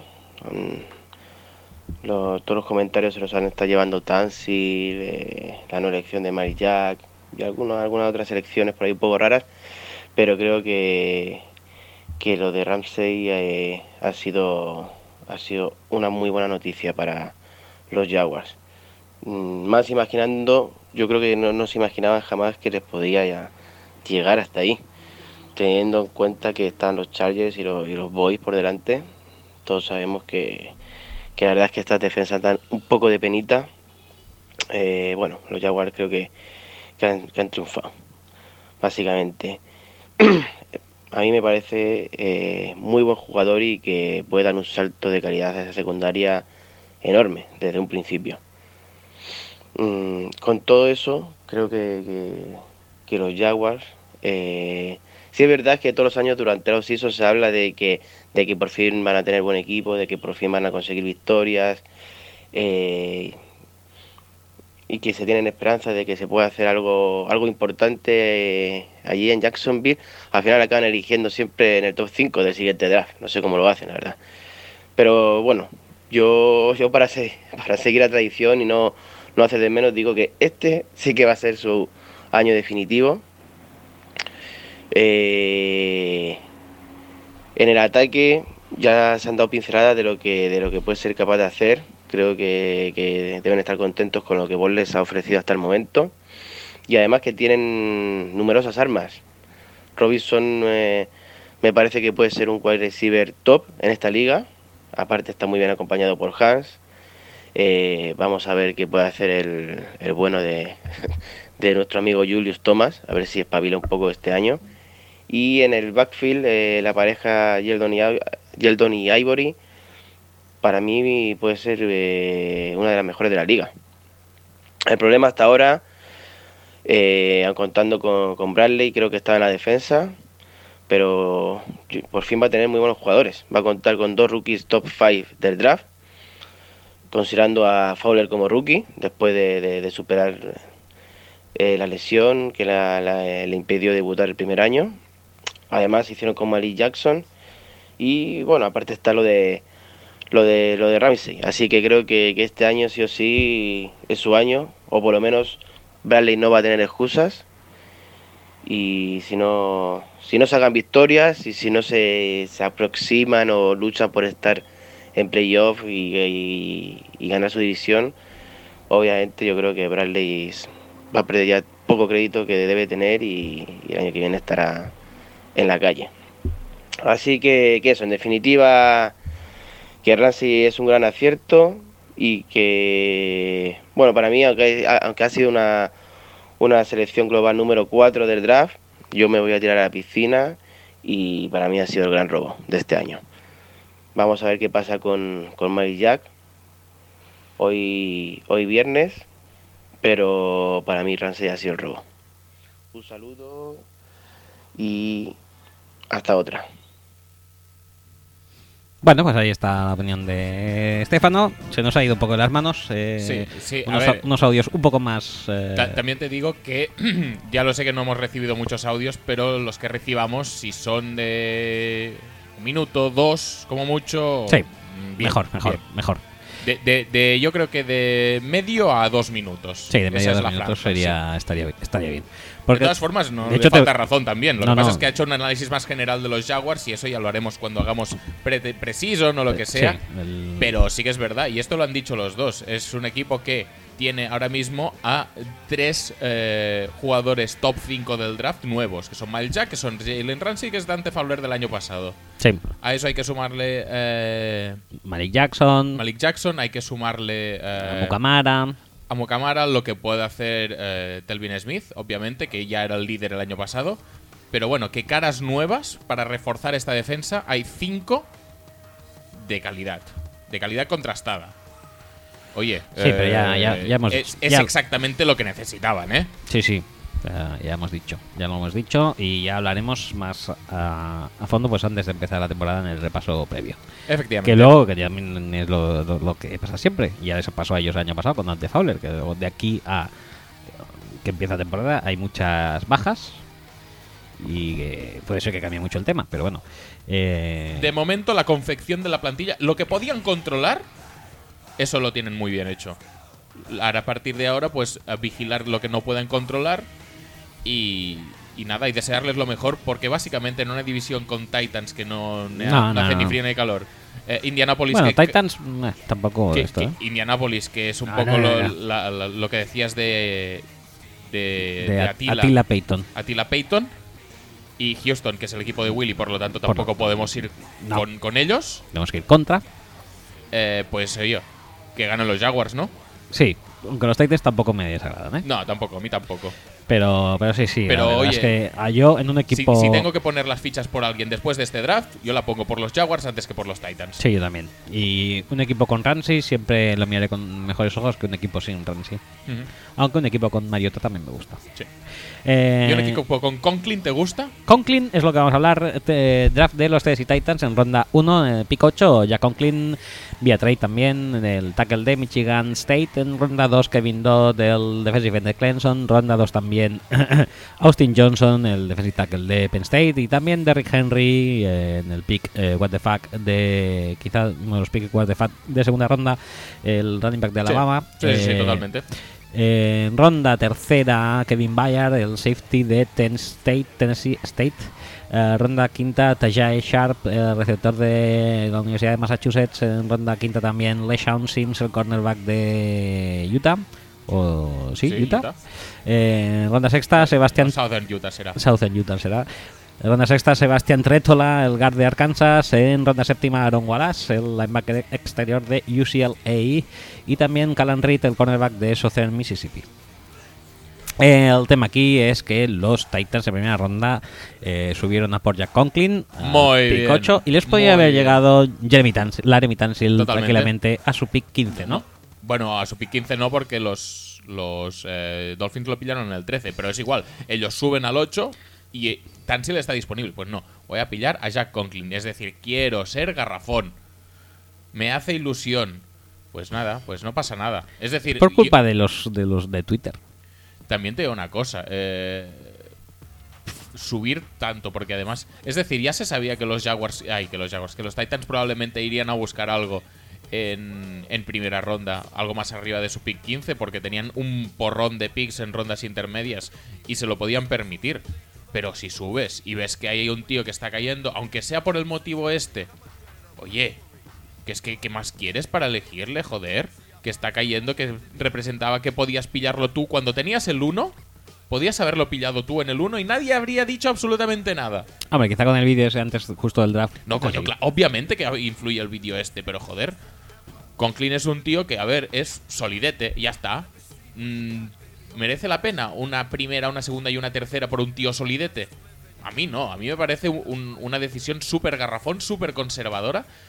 Y, y que. Una primera, una segunda y una tercera. Sí, sí, sí, el trade para subir dieron una segunda y una tercera adicionales. Ah, vale. Sí, no me parece demasiado, pero bueno. Pero oye, ya que tienes que dar tanto para subir, elige a un jugador que pueda merecer tanto la pena. Conklin es un tío, pues, Que se hubiera ido quizás a... apañado, pero- pero Tú- a lo mejor subieron porque pensaban que se iría a Giants. Seguro, seguro. Pero oye, no, no, la verdad es que no, no, no es un movimiento que me, me guste nada. Me parece un movimiento Lo cierto es que estando... un, poco, un poco como, ya lo comentaremos, como lo de los Rams con Goff. Es decir, ¿va a ser malo Conklin? Pues igual no. Pero ya para. Por lo pronto ya están diciendo, no, no, es que Luan es bastante bueno como tackle izquierdo. Ya casi que a Conklin lo pongamos en el derecho. No, perdona, si tú vas a por un tackle en los 10 primeros picks, es para que sea izquierdo, no me jodas. El problema, el error estratégico aquí yo creo es que eh, estando Tansil libre, que Sí. nadie se lo esperaba, pues podías haberte esperado al pick de Giants a ver si se iba Conklin o Tansil o cualquiera de los dos y entonces haber eh, tradeado al pick de antes de Dolphins. Al, Igual sí al que- 11 o al 12. que eran los Saints. Y entonces los Saints, en vez de a Rankins, igual lo habrían pillado a. Yo creo que a Manzanita yo otra creo vez. que Rankins hubiera llegado, ¿eh? Bueno, sí, ya veremos. Bueno, no sé, pero que yo creo que el error básicamente está ahí. En cuanto al resto No, yo de- creo que el error, el error es subir al 8 y pillar al, Sí, al sí, normalete, no al que tiene el upside del cagarse. Bueno, es que ya no es que sea solo upside, es que es un tío que a día de hoy es muy bueno ya. Es decir, no. No sé, y tampoco me cuadra mucho con, con, con- con el estilo Mariota, ¿sabes? No, no es un jugador para nada. Con Cliné, digo, no es un jugador para nada súper atlético que, que vaya a hacer pulls, Pulls, de estas de eh, cruzarse de- el campo y seguir al segundo nivel. Y, y, bueno, tiene recursos para cerrar a los pass rushers, pero eso es más, es más eh, recursos que no. que no nivel super- de superioridad manifiesta. Sí, no nivel de juego en sí. O sea, no, no. No, no, que el escalón que diferencia a Tansil y a Conklin pues es bastante alto, Sí. básicamente. Y de resto Y, de y- y segundas... aún así no fue el pick más malo de todo el draft de. No, por eso, de resto- de, Tennessee ni de coña. El resto, pues el, el pick de Derrick Henry. Pick de Derrick Henry, que de Marco Murray aparentemente está encantado con el pick de Sí, Derrick Henry, ha- que dice, sí, sí". Le hacen un... ah, le hacen un Wentz a... Como el, ¿A Bradford? Wentz a Bradford, pues esto es lo mismo, pero con de Marco Murray. Ujú. Igual se estaba partiendo el ojete de Marco Murray en el vestidor y De Marco- decía: o sea, Es que a Bradford, que es un prinjao, que lo tuve yo que aguantar el año pasado y le han puteado y le han traído a un- Sí. al, al segundo mejor quarterback de toda la clase de draft. ¡Qué risas! Pues mira, ahora a de Marco Murray, por la tontería, ahora le han traído al segundo mejor running back de la clase. ¿Y ahora qué? Pues tiene que estar encantado. Pues mira. Pues que desde el que punto de vista de best, play- best player available podría ser un buen pick, pero es que aquí no pinta nada. Es que no pinta nada básicamente porque se junta un corredor de que necesita unas 30 carreras por partido con otro corredor que necesita unas 30 carreras por partido en una liga en la que no se, no se corre casi No, no hay ni 30 carreras por partido en, en- en global. en global. O sea que es todo un poco eso, what the fuck, como he dicho cuando estaba leyendo los picks. Del resto de picks, algo que destacar, eh, Austin Johnson, el tackle de Austin Penn Johnson State. yo creo que es un poco pronto, pero es que yo que sé, igual ya no quedaban tantos buenos, esencialmente porque supongo que después de todo el draft ya es oficial, tenemos que contar a Andrew Billings como malo. Sí, sí, sí. sí. Por lo tanto, igual Austin Johnson tampoco era tan mal mal pick. Bueno, a mí el que no me gusta especialmente es el de Kevin Dodd, que es un jugador que para mí tampoco acaba de cuadrar en el esquema ofensivo de de Titans, especialmente si tiene que jugar de pie. Bueno. Pero bueno, eh, o al menos si, si- a ver, obviamente más, me- que, más que el de su compañero. eso te iba a decir, mejor sí. que Shaq Lawson será, pero pero bueno, que no me acaba de convencer tampoco mucho. Y no creo que tampoco que fuera la posición de más necesidad eh, de los Titans, especialmente teniendo en cuenta que el tema de los cornerbacks la han ignorado bastante. Y igual estaría. A ver, habría estado bien coger alguno con estos múltiples picks de segunda ronda que tenías. Que ya, ya lo sé que no es santo de mi devoción, pero estaba libre Mackenzie Alexander. Sí. Y. Bueno, Sebastián Tretola en la sexta me parece un buen pick. Sí, es buen demás- pick. Además, da la sensación de que el equipo no confía. Bueno, no sé si es que no confíe mucho en, en Warmack o no. El caso es que no le ha dado la opción del no, quinto no, año. ya se ve que no. O sea que es posible que pronto necesite refuerzos en, la, en el interior de la línea de ataque. Es que Eh, también te digo una cosa, Tennessee. los guards eh, empiezan a ser caros, ¿eh? Depende de cuáles, sí. Ya, pero si tienes que ofrecer un, el, el- en el quinto año eh, tienen un precio fijo, ¿no? Dijéramos. Sí. ¿Y, eh, ¿Y cuál es? Porque ahora mismo no lo recuerdo. No lo recuerdo de memoria. No sé si es un, como, como el Transition, tiene que ser de los 10 mejores pagados o algo así. Empieza a ser un precio carete. Eh, bueno, pues para acabar con Titans, eh, otro audio que nos ha llegado de nuestro estimado Chocri en la noche del draft. Llegué sobre la hora al comienzo del draft y la verdad que no me enteré mucho del asunto de Tonsil con el tema de Twitter. Sin embargo, me pareció genial que los Tennessee Titans vuelvan a subir al 8 después de haber bajado y tener la posibilidad de tomarlo y no lo agarraron. Bueno, Creo que se cortó el audio y ahora se partía el ojete. sí, yo creo que se partía el OGT él, su hija, que creo que sonaba de fondo, y el perro, que posiblemente también estaría por ahí. Sí. Y no me extraña porque ya te digo, me Sí. parece súper garrafón esa decisión. Eh, me parece garrafón Z del draft, lo de Derrick Henry no lo entiendo. Austin Johnson no ilusiona. Kevin Dodd puede que no funcione. O sea, para tener tantos picks, me. Meh. Meh. Eh, pues, Pues, vamos a cambiar de división. ¿no? vamos a cambiar de división, dale un poco de sonido. si Venga, acaso. va.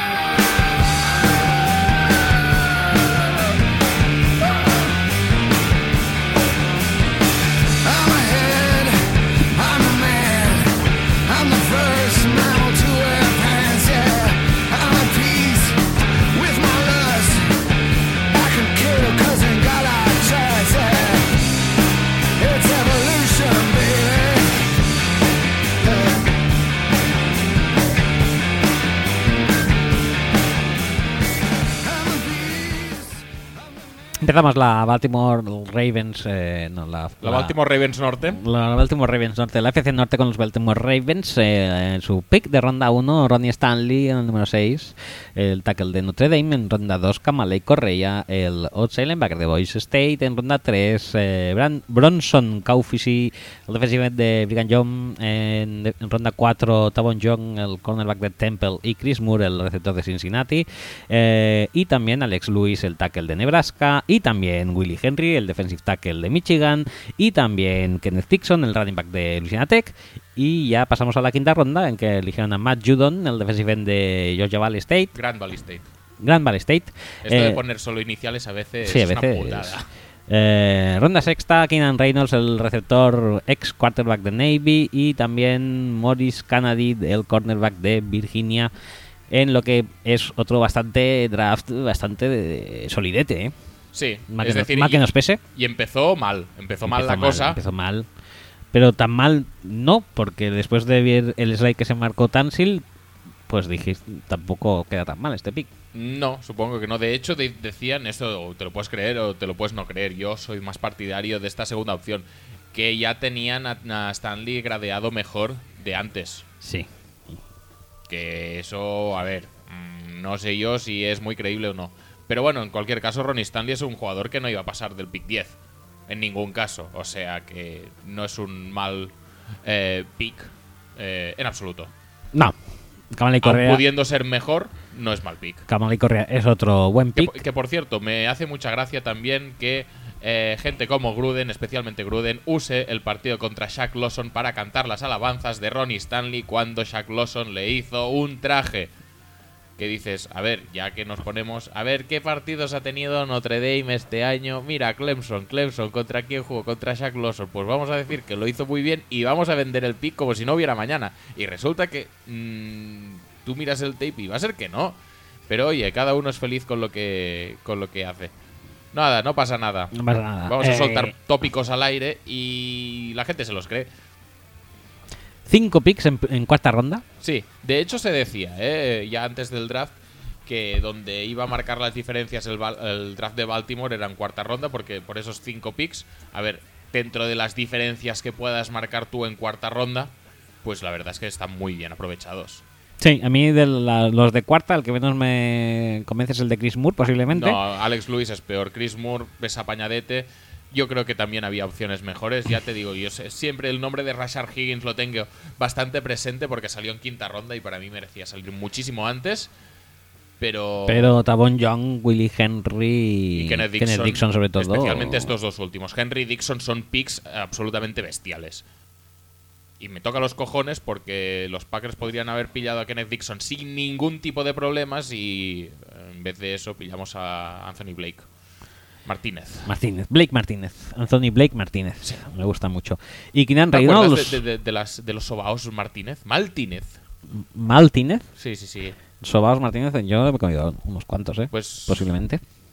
Bueno, nada, es igual. Martínez era una, una marca de estas que hacía como, como copias, ¿no? Porque también tenía Sí. un, un bollito que era como, como, el, como el fosquito. Ah, sí, no, no, no sé más de eso. Yo me acuerdo del anuncio. Sí, sí, sí, pero tenían más, más aparte del sobao, tenían más, más dijéramos, productos. Vale, ah, es igual. Al alcance. En cualquier caso. En cualquier caso, nos jode que los Ravens han hecho un buen es, draft. Que, es que Kenneth Dixon puede ser corredor titular desde ahora sin problemas, a pesar de que, A pesar. de que se han hecho con los servicios de Trent Richardson, que Justin Forsett es el nuevo Barry Sanders. Pues no, yo no descarto que Kenneth Dixon sea corredor titular a semana 1. No, Para no, nada. No, no, no, no, no, no es descartable. Y Willie Henry es un muy buen pick a estas Sí. alturas. Y a los, yo creo que es un jugador que en segundo día tendría que haber salido sí o sí. No sé por qué cayó tanto, pero en cualquier caso eh, está muy bien elegido ahí. Y además es algo que necesitaban. Sorprende un poco también la falta de, de secundaria antes, porque los tres primeros picks obviamente en línea ofensiva necesitaban. Pero no creo que el front seven fuera la prioridad más absoluta, especialmente Correa no lo acabo de ver. Es decir, no es que sea malo, ¿eh? no es un jugador que me desagrade, pero no lo acabo de ver ni el fit en Ravens ni la necesidad. Yo un poco sí, ¿eh? Yo creo que necesitan un poco ya ir renovando Parrash, ¿eh? Sí, pero tan, tan pronto. Estando quizá Mackenzie Alexander, quizá Por lo ejemplo, necesitaba más, ¿eh? por ejemplo. Pero no me parece. No, no me parece algo descabellado, ¿eh? Con cuanto a pick. Bueno, yo, no lo acabo de ver. Y Kaufusi yo, es, un, es un jugador que estaba cogiendo mucho hype en los, en los días previos. Tampoco acabo de ver que, que sea un tío que marca las diferencias. Jugando más o menos de lo mismo, yo creo que Willy Henry es mejor. A pesar de que abulta menos. Entonces es que Kaufusi mide 6'7, no sé qué. Bueno, pues nada, pues eh, elige los jugadores por tamaño. A mí es Luego que- Oakman se va sin draftear a pesar de medir 6'9. Pero oye, A mí ese trieto de Tavon Young, Willie Henry y Kenneth Dixon. Sí, sí, sí, la, cuarta cuar- me la- la cuarta ronda es muy buena. La cuarta ronda es muy buena. Y luego tienes la incógnita de Judon, que es otro como, como Tyrone Holmes, de estos de, de División 2, que, que te pueden salir bien o te pueden salir rana. Keenan Reynolds también es un proyecto de que, que sorprende muchísimo, que no le... Ya sé que lo ha dicho todo el mundo y que es un poco tópico en ese sentido, pero sorprende un montón que no hayan elegido los Patriots. Sí, a sí, Keenan sí. Reynolds. Se lo quitaron, ¿eh? Totalmente de las manos. Porque es un pick totalmente que, que no, no es que sea totalmente Belichick, es que solo le dábamos los, las- los, los cojones de hacerlo a él. Decir, a que no hay cojones de coger a este, pues solo los tenía Belichick de cogerlo. Y ahora pues parece que, que Ozzy se ha animado, que ha cogido a Keenan Reynolds, que no sabemos muy bien qué va a hacer con él, pero que oye, La verdad es que yo no lo veo. Pero bueno, como en el que, que a fichaje- ver que no es Braxton Miller, pero tampoco hay tanto gap entre ellos. Con el fichaje de Tresman dicen que tal, que lo puede petar mucho. Bueno, veremos. No me parece un mal draft. Mm, yo creo que, como se decía en los días previos, la cuarta ronda es la que marca las diferencias. Y si sacan a Young, Henry y Kenneth Dixon como titulares a largo plazo, que es algo que es, no es para nada descartable, aparte de lo de Ronnie Stanley, que ya es que es primera Es que- ronda, es más fácil, es que es estamos hablando ya de cuatro titulares. ¿eh? A lo tonto, a lo tonto son cuatro titulares e incluso cinco con Correa, ¿eh? O sea que es un draft, yo diría que bastante, bastante Sí. buenezote. Sí, sí, sí, sí. Y pasamos al de eh, Cincinnati Bengals, que eligieron en ronda primera a William Jackson III, el cornerback de. Cornerback de Houston, en ronda segunda Tyler Boyd, el receptor de Pittsburgh, ronda tercera eh, Nick Vigil, el inside linebacker de UT State, ronda cuarta Andrew Billings, el defensive tackle que más cayó en los drafts de Baylor, Eh, eh, ronda quinta Christian Westerman, el guard de Arizona State, en ronda sexta Cody Core, el receptor de Ole Miss. Y en ronda séptima Clayton Fedegelem del safety de Illinois. El tema aquí es hicieron el español un poquito Sí, Como totalmente. siempre, to- totalmente. plan- Es decir, es lo más loser que he visto en los últimos años en el draft. pero funcionó. Sí, sí, sí, A mil- totalmente. a las mil maravillas, ¿eh? Totalmente que funciona, pero no por ello deja de ser loser. En plan, vamos a joderles a William Jackson a Steelers Sí, y ya está. que Steelers son unos, unos cabrones, seguro que pillan a William Jackson. Pues, ¿qué hacemos nosotros que elegimos justo antes? Pues nada, les vamos a joder el pick. Y si no que- querían que les hubiéramos jodido el pick, que se hubieran dejado ganar en el partido de playoffs. Ahí Entonces está. habrían elegido ellos antes. Ya saben que nosotros vivimos para esto, para joderles, pues ya está. No vamos a decepcionar a nadie. Aún así, para mí tuvieron la suerte de que les cayera Tyler Boyd en segunda, que creo que también Sí. eh, suple, dijéramos, la posible cadencia del, del receptor de primera ronda. Sí, a ver, el tema es que AJ Green es un jugador que va muy pegado a la sideline siempre. Es un jugador que trabaja muy bien la sideline, pero no se mueve mucho de ahí, no corta hacia adentro apenas. Y Tyler Boyd es un jugador que puede aprovechar muchísimo esta zona intermedia que puedan dejar eh, eh, AJ Green y, y Eifert en cierto en, en cierta medida. Pero vamos, que estamos delante de tres jugadores que creo que también se complementan muy bien. El tema de Eifert Green y ahora Tyler Boyd. A mí Tyler Boyd no me acaba de, pero Como jugador, no, ya te digo que es un, es un receptor que parece muy seguro, que lo hace todo bien, pero que lo hace todo con una marcha menos. Sí, pero ¿qué es eso? Que encontrártelo en el, en, en el último Sí, en el tercio de, 55, de la segunda ronda, pues oye, sin problemas. pues ya te, ya te ha venido bien el tema. Y luego está que el tema ese de que cogieron en cuarta ronda a Andrew Billings, que me parece un más que buen fit, un más que Muy buen todo. es- eh, o sea, De sí. hecho, no, no había pocos mock drafts que lo ponían Andrew Billings en primera a los Bengals, ¿eh? sí, sí, en primera los propios Bengals. O sea que, o sea que El fit es muy bueno. el fit y- es muy bueno. y la, la verdad, la ronda es buenísima. no y- sé qué coño nos hemos perdido. No sé, no sé. Con este chico sí que nos hemos perdido algo. ¿no? Ya lo comentábamos nosotros en el, en Y el está, WhatsApp. está- está claro que nos hemos perdido algo. Que me digan, no, es que por su forma de jugar solo va a jugar el 30% de los snaps. Mira, vete a engañar a otro, chato. Es que no. Aunque juegue el 2% de los snaps, a Guayo lo ficharon los, eh, los Bucks jugando que de los snaps. El 3% de los snaps Sí. Y se, se subieron a segunda ronda para ficharle. O sea que por un tema de snaps no va a ser. Y Bueno, para es controlar que, el juego ver, de carrera no había prácticamente nadie mejor. Hostias, Que, es no- que. que- que tampoco hace falta irse a compararlo con Aguayo, ¿eh? No, ya, joder, pero es que sí, hablamos de porcentajes puros. Sí, sí, sí. Puedes encontrar eh, comparaciones mucho más chorras. bueno, aquí. Simplemente que a veces nos escudamos en, en- en cosas que además es que es mentira. Billings puede jugar todos los snaps que quiera porque es muy bueno. Es que no, no, no acabo de entender nada. O No, sea, que alguien me lo cuente, por favor, así con paciencia que lo entienda. No es un jugador que desde luego tenga mucho hype, o sea que a lo mejor nos- nos quedamos sin saber nada de él. O sea, no, no sé por qué no se le dio a esta a este slide el, el hype que se le dio al de Miles Jack o... Porque vale, no es Miles Jack, pero no es caer tampoco a segunda ronda, es caer a cuarta. Sí, ¿eh? no, no, estamos hablando de pick 122, ¿eh? Es que es muy jodido Tiene- esto. Tiene, telita. Entonces, pues eso, los, yo creo que sacan tres titulares directamente para, para Bueno. este año que viene.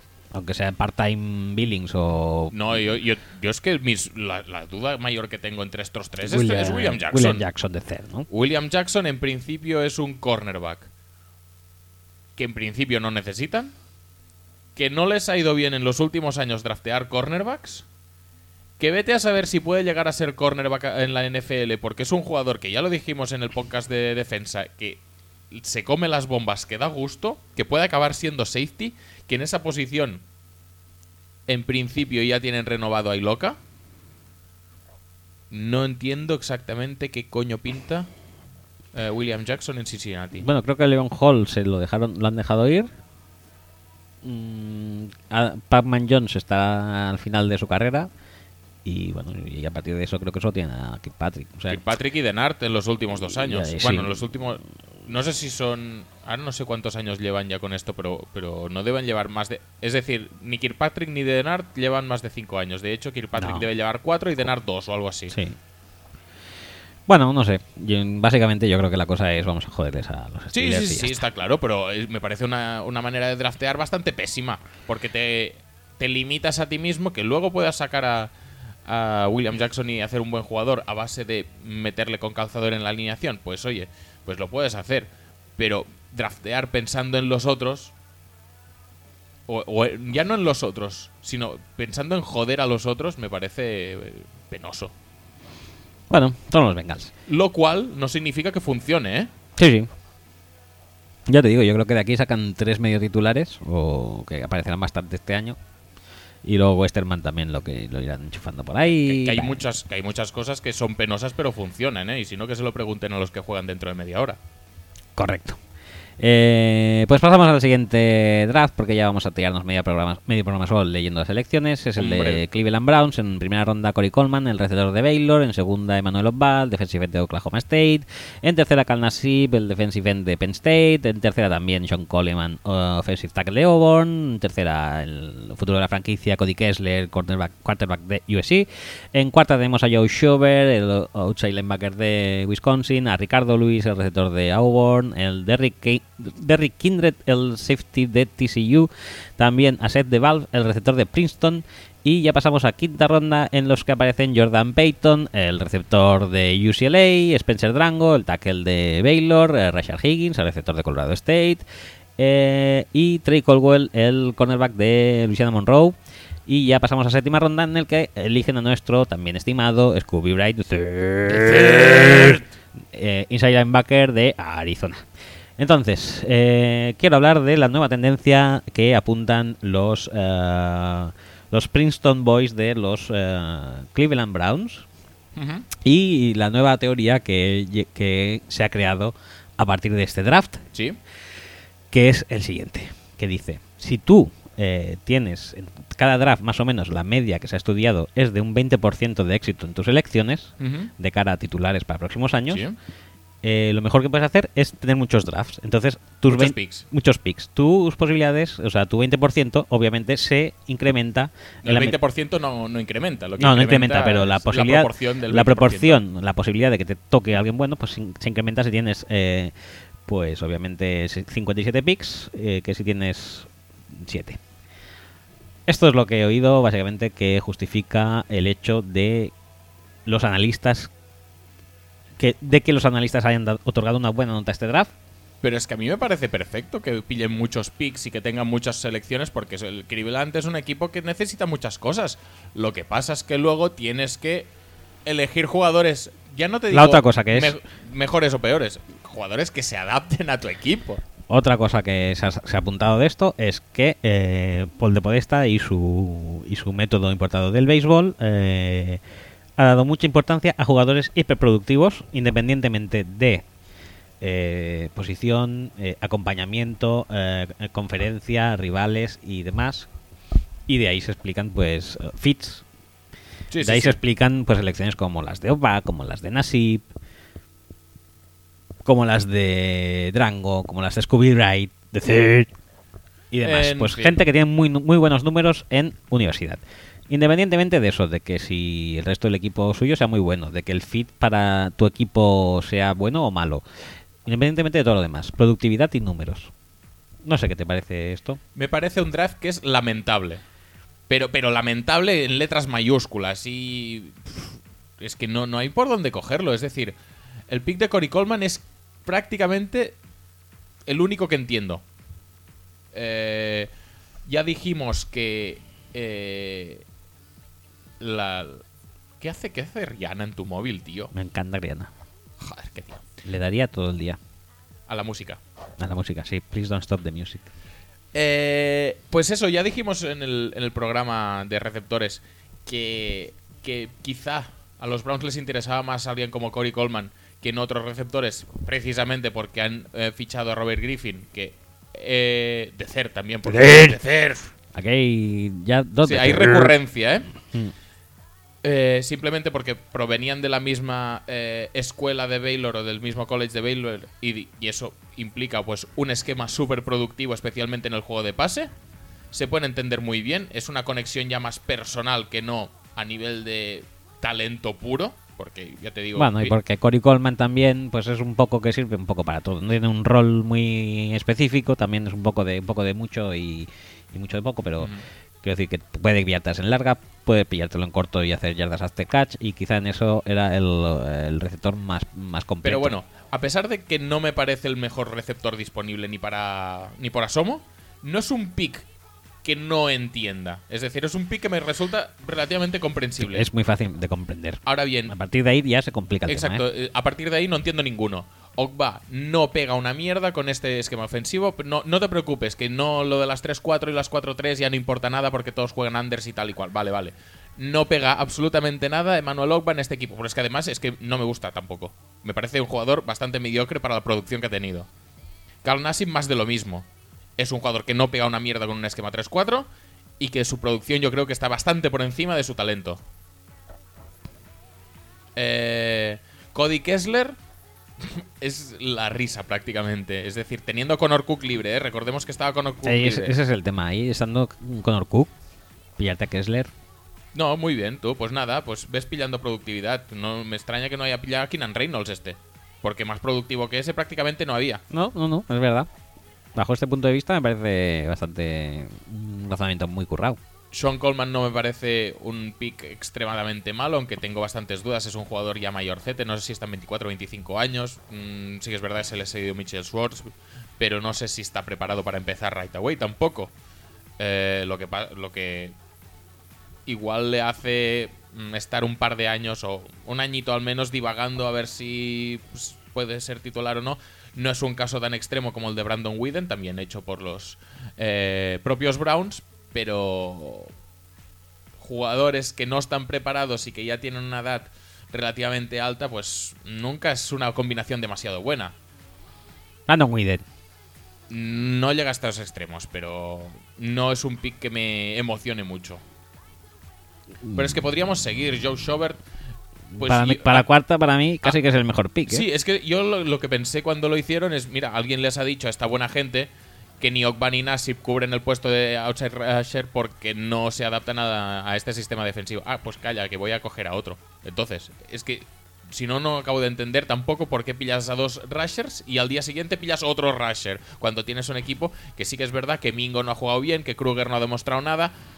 Pero, oye, ¿cuántos más quieres? Es que no, no acabo de entenderlo. Bueno, es que es eso, es un poco hacer la compra al por mayor. Mira, rushers, 1, 2, 3. Eh, receptores, 1, 2, 3, 4, 5. Muy bien. Cornerbacks, 1 uno y un safety.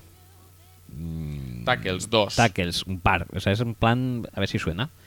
Sí, con, el, con este sistema, pues sí, a lo mejor ese 20% pues tienes un poco de suerte y te da un par de jugadores buenos. eh, Pero es que un par, es que con estas elecciones va a ser un par, ¿eh? No van a ser más. Que te pueden salir bien. Coleman y, y, y ¿qué? Y, y Rashard Higgins y... Y Schobert. Y, Sean Coleman y Schobert. Bueno, Schobert la verdad es que no, no me da la sensación de que pueda ser una superestrella ni nada. Simplemente será un jugador mm, solidete será un jugador- o, o- o- secundario, rol secundario. Rol secundario, solidete en su rol secundario. ¿Que te puede salir bien de third? Pues lo dudo muchísimo. Por- El- y porque el- tiene un atleticismo que da para da para hablar largo entendido, pero oye, yo qué sé, tú. O Drango, el mismo Drango que al principio del año tenía unos unas valoraciones relativamente buenas. Mm, no es un jugador que, que te pueda aportar demasiado ahora mismo porque No, es que eh. no le da el, no le da el atleticismo. A mí ese pick es el que Sí, me no, no, no, eh, es, que exacto. Y a cuarta todo esto, ronda, ¿eh? Ya te digo, eh, de los dos picks, porque te he dicho, entiendo dos picks. Uno es el de Corey Coleman, el otro es el de Rashard Higgins, que son probablemente los, para mí, los dos mejores picks y no en ese orden. pero también tenemos peores picks. Y los peores picks no hemos hablado aún. Uno es el de Derrick Kindred, que no acabo de entender muy bien mm, que le han visto, y el otro procede si quieres. Set de Valve, el receptor de la prestigiosa y fábrica de receptores de Princeton. Bueno, Que además dice, a ver, te puedes fiar más o menos porque lo ha dicho Matt Miller, pero dice que tienen unas rodillas que son pf, crema, ¿eh? cremita. Que son una delicia. No sé, yo la verdad. No, la verdad es que es un draft que no se aguanta por ningún lado. No se aguanta. Y, y mira que dices, hostias, para una vez que hacían los movimientos buenos para poder inflarse de talento y tal, y hacen y perpetran este, este desastre, es, es, es como para decirles, no, no, chatos, es que sois los Browns y vosotros mismos os labráis vuestras mierdas. Porque es que es incomprensible que teniendo tantas oportunidades de hacerlo bien, lo sigan haciendo mal prácticamente a propósito. O sea, son 14 picks, ¿eh? 14 picks, picks entendibles. 1, 2, 3, Tres. 3. Que sí, que luego obviamente pues Scooby Wright puede recuperarse mágicamente de su rodilla y ganar eh, 50.000 puntos en el Spark. Lo dudo, pero bueno. Que luego Cody Kessler se convierte en Tom Brady. Pues lo dudo, pero bueno. Siempre nos pueden sorprender por algún lado. Pero a priori es un draft horriblemente hecho. Es decir, genialmente preparado y horriblemente hecho. Por lo tanto, a fin de cuentas, como lo que cuentas lo que acabes eligiendo, pues la han cagado otra vez. Pues mira, Pero al menos esta vez, si quieres que nos pongamos condescendientes, al menos esta vez tenían un plan. ¿qué plan tenían el de elegir? Elegir mucho. Sí, Bueno, elegir mucho, por eso de que te sirve si eliges mal. Bueno, pues eso ya es de Podesta, de No, Podesta pues, Power. Es que cuando yo vaya a la feria a tirar dardos o a tirar eh, eh, a la diana con, con la pistolita de agua y tal, pues lo voy a hacer muchas veces. Mira, ya que estamos, tú que eres un gran asiduo de Portaventura, Sí. siempre he querido preguntarte esto. ¿Juegas en, la- en, los, No. en los puestecitos esos? Yo ¿No? lo que sea pagar extra no juego nunca. Nada, ¿no? Vale, vale, perfecto. Pero es que los Browns son la gente que tira dardos y falla siempre, pero sigue pagando. Y sigue pagando y sigue pagando hasta que acierta, pero no acierta nunca. Pues esta estrategia me parece una mierda, porque lo único que estás haciendo es dilapidar picks y dilapidar pasta en jugadores que no le merecen. Y al final no te vas a llevar ningún premio. ¿Quieres decir que se juegan muchos eh, tickets de estos en la tómbola para ver si eligen al perrito piloto, pero al final siempre se acaban con el gatete motorista? Por ejemplo. Vale, pues pasamos a otro pick lamentable, como puede ser, por ejemplo, el de los Pittsburgh Steelers, que en su ronda 1 cogieron al gran Artie Barnes, cornerback de Miami, ronda 2, Sean Davis, el safety de Maryland, ronda 3, Javon Hargrave, el tackle de South South Carolina State, State. en ronda 4, Gerald Hawkins, el tackle de LSU, en ronda sec- sexta, Travis Freeney, outside linebacker de Washington, en ronda séptima, de Marcus Ayers, del receptor de Houston, y Tyler Matakevich, el inside linebacker placalo todo de Temple, que me parece casi el mejor eh, pick Hombre, de este draft. ¿eh? Mejor, a ver. mm, no, mejor Bueno, no. ahí está Javon Hargrave. Sí. Pero ya tampoco te creas que me gusta mucho, ¿eh, Hargrave? Pero bueno. No me gusta no por el jugador, que es un jugador que encuentro súper intrigante, sino otra vez por el fit.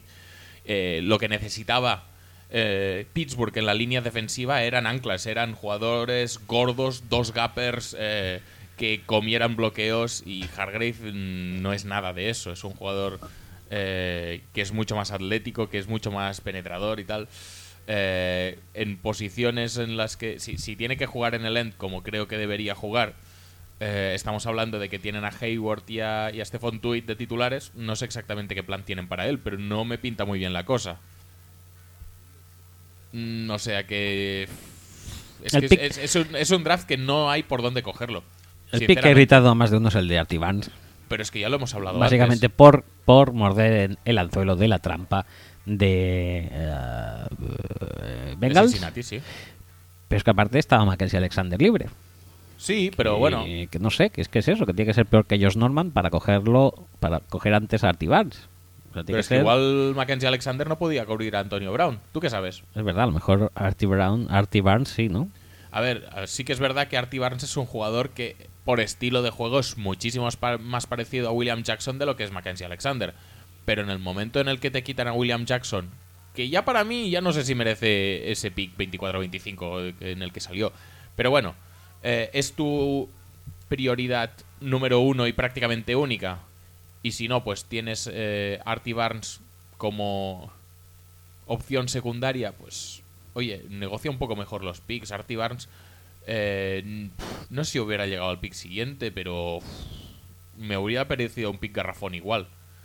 Con lo cual, mm, negocia a lo mejor. eh, tenías a Bernard Butler, tenías a Kenny Clark, tenías mucha gente que habría podido hacer una mejor función en la línea defensiva de la que puedes eh, asignarle a Hargrave, que es el jugador que acabaste eligiendo para esta, esta unidad. Eh, tienes a Marta Bryan lesionado, sí que es verdad que tienes a Sammy Coach que en principio puede hacer de eso, pero... Ay, lesionado, sancionado que diga. Pero vamos, no te has reforzado en ningún en ningún aspecto en ese sentido. El tema de la línea de ataque, especialmente ahora que has perdido a Bichum, pues mm, si te fías de Villanueva muy bien, pero no sé si yo si es demasiado eh, Sí. De- demasiado para allá eso. Decimos es bastante temerario. te Decimos diría. nombres, Kenny Clark, decimos Joshua Garnett, decimos Enkendiche mismamente, Vernon Bueno, Butler, me, me parece un poco como Fedi. Hargraves, ¿eh? Rea- realmente, decimos Spriggs. a ver, que podrían haber elegido muchísimas cosas, ¿eh? Pero Artie Barnes es, es muy proyecto, puede acabar saliendo bien, no lo creo realmente, no me parece un pick de primera ronda nada bueno, por decirlo de alguna manera fina. Y, y yo creo que es eso, es lo que decías, cayeron en la trampa de los Bengals, se quedaron sin margen de reacción y dijeron, ¿qué otro corner que es más o menos parecido a William Jackson? Pues este mismo, pues este mismo, y ya está. Y ahora a comerse la cagada. Ahora hay que tratar de hacer evolucionar a Artie Barnes y convertirle en el mejor jugador posible, pero... Para no quedar mal. Exacto, pero es que ya estamos hablando de que es un draft sin primera ronda. Pero es que es eso, es que además los Steelers... mm, es como si los eh, Giants, por ejemplo, hubieran decidido em, empezar a apostar por eh, draftear en primera ronda a un linebacker después de años sin y te eligen pues A Matakevich. Matakevich, a Scooby Bright. Una cosa así, o sea, es un poco... Pero bueno, ellos saben lo que se hacen. No creo que lo hayan sabido mucho, ¿eh? De pero bueno. hecho, la- también la segunda ronda Sean Davis... eh. Yo creo que podría ser mejor pick, pero bueno, es más gente en la secundaria que añadir. Mm, bueno, ellos se lo sabrán. Eh, me intriga el pick de Travis Finney, que ha cogido bastante hype porque tiene una velocidad brutal, pero no es que sepa hacer muchas otras cosas. Pero bueno, es un pick que me intriga. Jarvis Jones no ha estado jugando bien. Bad Dupree tampoco ha demostrado demasiado. De hecho, eh, sigue siendo James Harrison el pass rusher de referencia de ese equipo, lo cual ya es bastante triste ya de por sí. Sí, la verdad que sí. Con lo cual, Fini puede tener una oportunidad ahí. Y Matakevich, pues no me parece un jugador malo, pero es un jugador limitado atléticamente. Por lo tanto, eh, va a costar que vea el campo, ¿eh? Sí, limitado. Pla- o sea, placa muchísimo, pero además ha caído en un equipo en el que su rol lo tiene Ryan Shazier, que es un jugador que atléticamente lo peta muchísimo más y que también como él puede conseguir esos 8, 9, 10 placajes por partido. No me parece tampoco... A ver, que es séptima ronda, ¿eh? que ya estamos hablando de coger talento por encima de fits, por encima de necesidades y por encima de nada. Sí.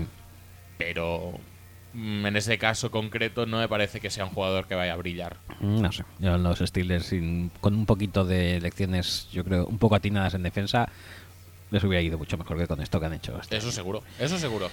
Eh, pues nada, pasamos Culpa a- de los Bengals, hombre. Por supuesto, malditos Bengals. Pues pasamos a la AFC Este.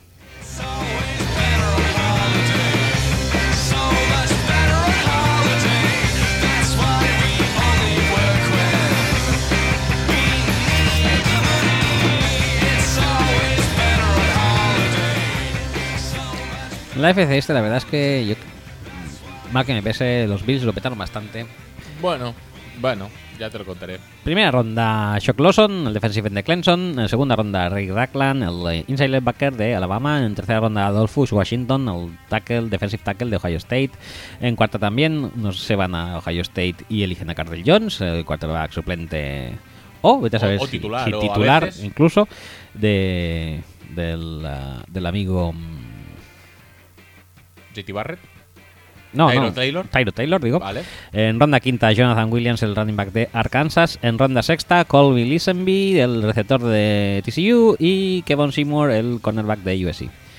Um, tengo que decir que. A ver, no hay ningún pick que sea explícitamente malo. No hay picks malos, No. realmente. Bueno, sí, el de Shaq Lawson. Ese de Shaq Lawson, que el fit no es El nada fit- el de fit es nada, nada. espantoso. Es el peor fit que le podían poner a Shaq Lawson. La defensa de Rex Ryan para Shaq Lawson es. Buf, o peor. Y Reggie Ragland, la verdad es que tiene mucha suerte por esos problemas que decían de aorta, que no sé realmente a qué se refieren. Pero la verdad es que suena chungo decir que tiene un problema en la aorta. Sí, sí que suena chungo, pero bueno, no. No sé Pero exactamente. Como no somos médicos, tampoco podemos evaluar si es muy grave o poco grave. Yo lo único que puedo evaluar es que el fit de Ragland en, en Bills sí que es, Sí que es un bueno. fit muy bueno. Y en tercera ronda tenemos a Adolphus Washington, que es un defensive tackle para mí bastante bueno, que dicen que tiene bastantes problemas de condicionamiento, pero que puede, yo creo que para entrar en una rotación ahí, pues va perfecto. También Y- depende de lo que le pongan, porque se estaba diciendo que igual iba al nose, eh, al nose tackle y Washington no es un jugador para ir al nose tackle, ¿eh? Mm, No, va un poco justillo ahí, ¿eh? No, de hecho, eh, la línea para mí buena en este sentido sería Kyle Williams en el medio y luego Darius y, y Washington en, en los ends de esa línea defensiva de tres. yo me- Pero, yo pero menos es que- Washington pero- pero es que- todos, ¿eh? O sea, también veo más a Dareus en medio casi. Sí, sí, sí, efectivamente. Pero es que ya sabes que Rex Ryan hace luego lo que le peta en la defensa. Sí, sí, sí, Si luego- está secundado por su hermano el, el creativo, El creativo. pues es que eh, podemos verle de cualquier cosa. A él y a Ragland, ¿eh? Que luego podemos ver a Ragland bajando la línea y podemos ver a, a Shaq Lawson de linebacker y... Podemos ver millones de cosas, ninguna de ellas buena. O sea que... Hay que esperar un poco. A priori, ningún pick es extremadamente malo. Mm, los fits son bastante discutibles, pero bueno, Supongo que se- será cuestión de irlos adecuando eh, en función de las características y de la evolución que siga cada jugador. Pero me da miedo esta evolución. Me da mucho miedo porque Rex Ryan es un tío súper inflexible con sus cosas y ha destrozado a más de un jugador durante su carrera como entrenador. Con lo cual, mm, se lo cuentan a Quinton Coppels, por ejemplo. Que se lo va a Shaq Lawson, que para mí me entra mucho en ese molde. ¿eh? El de Coppels. No son exactamente el mismo jugador, pero, pero puede joderle de una forma bastante parecida, sí. ¿Pasamos a Miami Dolphins o hablamos un poco más de Cardell Jones? O... Es que Cardell Jones es un pick intrigante, pero. Pero bueno, un poco, No, poco pero es- productivo pero es que están, súper. súper. A ver, ¿Hypeados? ¿cómo decirlo? Eh, No, están como muy tontitos con, con el tema de la renovación de Tyrod Taylor. Sí. Con lo cual, supongo que quarterback de apoyo necesitan. Lo que pasa es que no sé, no entiendo qué coño les pasa por la cabeza para no estar renovando ya a Tyrod Taylor. Por, es que tampoco puede pedir mucho Tyrod Taylor. Obviamente, si está pidiendo 25 millones por temporada como si fuera flaco, pues No, entonces pero- entendería los problemas. Pero es que no creo que esté pidiendo eso. Pero es que sí que entenderías que estuviera pidiendo 18 y es un pastizal igualmente. ¿Pero no se lo pagarías a Tyrod Taylor? Pff, Quizá no, ¿eh? O sea, que es lo que hay que pagar, pero... Pero realmente solamente ha demostrado un año. Ya. No sé. No, a ver, que yo soy el primero que si los quarterbacks piden demasiado, que se vayan por donde han venido, ¿eh? Pero Quiero decir que es, es un tío... no sé, no, no, en el no- fondo... no veo, no veo como después de estar buscando durante 150 millones de años al quarterback ideal, Dejando por delante que a mí me gusta Tyrod Taylor, ¿eh? Eso para empezar. Pero no es un tío que te ha llegado a playoff. O sea, ese leverage. No. lo tiene. Es un tío que solo te ha jugado un año. O sea, quiero decir, no lleva dos o tres años demostrando cosas. Ese leverage tampoco lo tiene. Pero claro, si es lo que hay que pagar, pues también es tonto decir, bueno, va, os pido 14 cuando a cualquier pringado se le pagan 18. sí, no, no, eso está claro. Pero aún así, mm, Cardell Jones, como garantía, precisamente, que es un jugador que casi ha jugado menos que Tyrod Taylor, Sí. pues como que tampoco lo veo. Hombre, menos en la universidad seguro, vaya. Pues ya está. La verdad es que Cardell Jones, si el año pasado se llega a ir, cuando. Sale mucho antes. Cuando ganó el Championship, pues hubiera salido como máximo, yo creo que en segunda. Sale muchísimo antes. Pero bueno, la verdad es que es raro, ¿eh? Hoy, hoy en día uno que decide quedarse un año más. Y además ahí, en Ohio State, que De estaba- hecho, salió una estadística el otro día de que había 30, creo que 30 underclassmen que no los habían drafteado. De salir antes de su año senior, a salir como junior como redshirt sophomore, y que no, no los habían drafteado. ¿Qué dices? Mm, Contente un poquito, ya lo sé que las clases son un coñazo, pero oye, haz un esfuercito. Que la pasta mola y tal, pero es que. ¿Qué corres- pasta, ¿Qué pasta si no te van a draftear? corres el riesgo de eso, de quedarte sin. Bueno. No pasa nada. Eh, pobre Cardale, pues eh, volvió ahí, la verdad es que estúpidamente, porque además estaba, no, es- no solamente eso, de que, de que el momentum era suyo, sino es que luego le aguardaban un depth bastante jodido. en Ohio State. Sí. Y bueno, no pasa nada. Eh, bueno, eso, los Bills pueden sacar de aquí perfectamente Sí. tres titulares o, O, o más incluso. jugadores. o- Liste- Listenby no está mal tampoco. Relativamente bueno. Kevon Seymour, la verdad es que sí que flojea un poco, porque estamos hablando de sexta ronda. Y sobre todo Jonathan Williams me parece una elección muy interesante, especialmente si se puede mantener sano. Si Jonathan Williams pues, hubiera estado sano, de segundo día no bajaba. Pues pasamos ya a Miami Dolphins con el eh, pick de primera ronda, como todo el mundo sabe, Larry Tunsil, el offensive tackle que más fuma en All Miss. En ronda 2, Chawin Howard, el cornerback de Baylor. Ronda 3, Kenyan Drake, running back de Alabama. Eh, ronda 3 también Leonte Carru, el receptor de Ratchers. Ronda sexta ya pasan directamente a Jackin Grant, receptor de Texas Tech. Ronda sexta también Jordan Laca- Lucas, el safety de Penn State. En ronda séptima, Brandon Docty y Tomás Duarte, cornerback de, Kentucky, de Western Kentucky y receptor de UCLA, eh, respectivamente. Oye, pues es una lástima que eligieran a Tansil en primera ronda, porque si, Si no, hubiera sido un, el petardazo es brutal, ¿eh? un cacotas pick, cacotas draft, decir. Madre mía, pero qué cosa más mala, todo, todo plegado, ¿eh? Xavier Howard es un... Es un Artie Barnes 2. Un Artie Barnes 2, muy bien- dicho. Kenyan Drake es el suplente De Derrick Henry. de Derrick Henry, lo cual quiere decir que por lo menos fresco estará, pero... Sí, no, no, eso seguro. Más no, no puedes decir tampoco. No, pero es un jugador que muy rápido, ofrece mucha versatilidad porque recibe bien el balón y tal y cual. Bueno, tío, que no, que lo que necesitas es un, es un corredor puro, tío. Por favor, joder. Que ya, ya tenías problemas el año pasado con Lamar Miller. Ya, pero es que- Imagínate sin. Pero es que a, a Hashi parece que lo va a petar este año, ¿eh? Bueno, si puede jugar, Sí, ya veremos. si no lo peta la rodilla.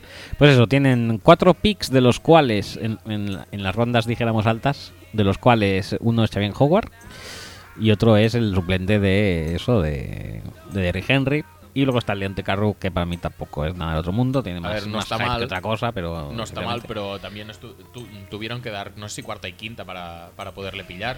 Pues por eso, básicamente, sea que que, no- quedarse sin cuarta y quinta para quedarte con dos de sexta y, uno, y dos de séptima, que básicamente han tirado a la basura. Sí, son rellenete. Bueno, puedes sacar algo de, de Duarte, quizá. De pero- Duarte como mucho, ¿no? Que era uno de los eh, targets Pero estrella tam- de... tampoco acabo de entender cómo pillas a Carru y luego pillas a Duarte en los pocos picks que te quedan. En total, que un draft bastante... Yo creo que bastante garrafón, ¿eh? Para, para lo que podían haber pillado Sí. y para todas las necesidades que tenían. Igual han acertado en las posiciones en las que han elegido, pero los jugadores solo en Tunsil y porque se los han puesto en bandeja. Y pues eso tendrán, si tan si le sale bien, pues mira, por lo menos tendrán un jugador, Leonte Carru, de aquí a un par de años supongo que cubrirá algún hueco de que para dejar Richard Matthews o... Bueno, Richard Matthews ya se ha ido. Eh, Greg Jennings, di- di- Kenny Stills, algo así, pero... ahora mismo yo creo que con Landry y con Devante Parker están más que cubiertos, pero bueno. No sé, no sé, es un draft muy extraño y... bueno, Es, es que con, con Landry, con Stills y con, Si alguien nos hubiera y con Parker, Yo creo que este era un equipo muy, muy, muy, muy apetecible para que algún seguidor suyo nos hubiera mandado un audio cagándose en, en No, alguien. pero es que Tunsil te hace olvidar todo. Sí, pero, pero como empieza a darle a la pipa, Bueno, en Miami es de los estados, ay, en Florida es de los estados que no es legal, ¿no? no es legal. Bueno, Pero también es uno de los estados en los que apetece menos trabajar y más tocarse la figa. Vale. Bueno, ahí lo dejamos. Eh, pasamos a otro otro draft. Draftaco, ¿eh? Oh, madre mía, Apasionante, madre mía. como es el de New England Patriots, que eh, recordemos, eh, no tenía pick en primera ronda por el de Flaggate. Y empezaba eligiendo en segunda y lo hizo Cyrus Jones. Tenía otro pick en segunda, pero pasó totalmente para Sí, sí, draftear sí. para abajo. que, Que, que- que es algo que no había predicho nadie, ¿eh? nadie, nadie, nadie. Que quizá. Que de los no, dos picks seguidos iban a usar uno y el otro para abajo. No, no. Es que había gente que decía que iba a usar uno y el otro para subir. Sí, con sí, algo. sí, sí, sí, sí, sí, sí, sí. Bueno, pues eso. Eh, pick de ronda 2 en el número 60 global Cyrus Jones, el cornerback de Alabama. Pick de ronda 3 Joe Thorney, el guard de North Carolina State. Eh, también en 3 Jacoby Brissett, el cornerback, ay, el quarterback de también North Carolina State. Y Vincent Valentine, también en tercera, el defensive tackle de Nebraska. En cuarta, Malcolm Mitchell, el receptor de Georgia.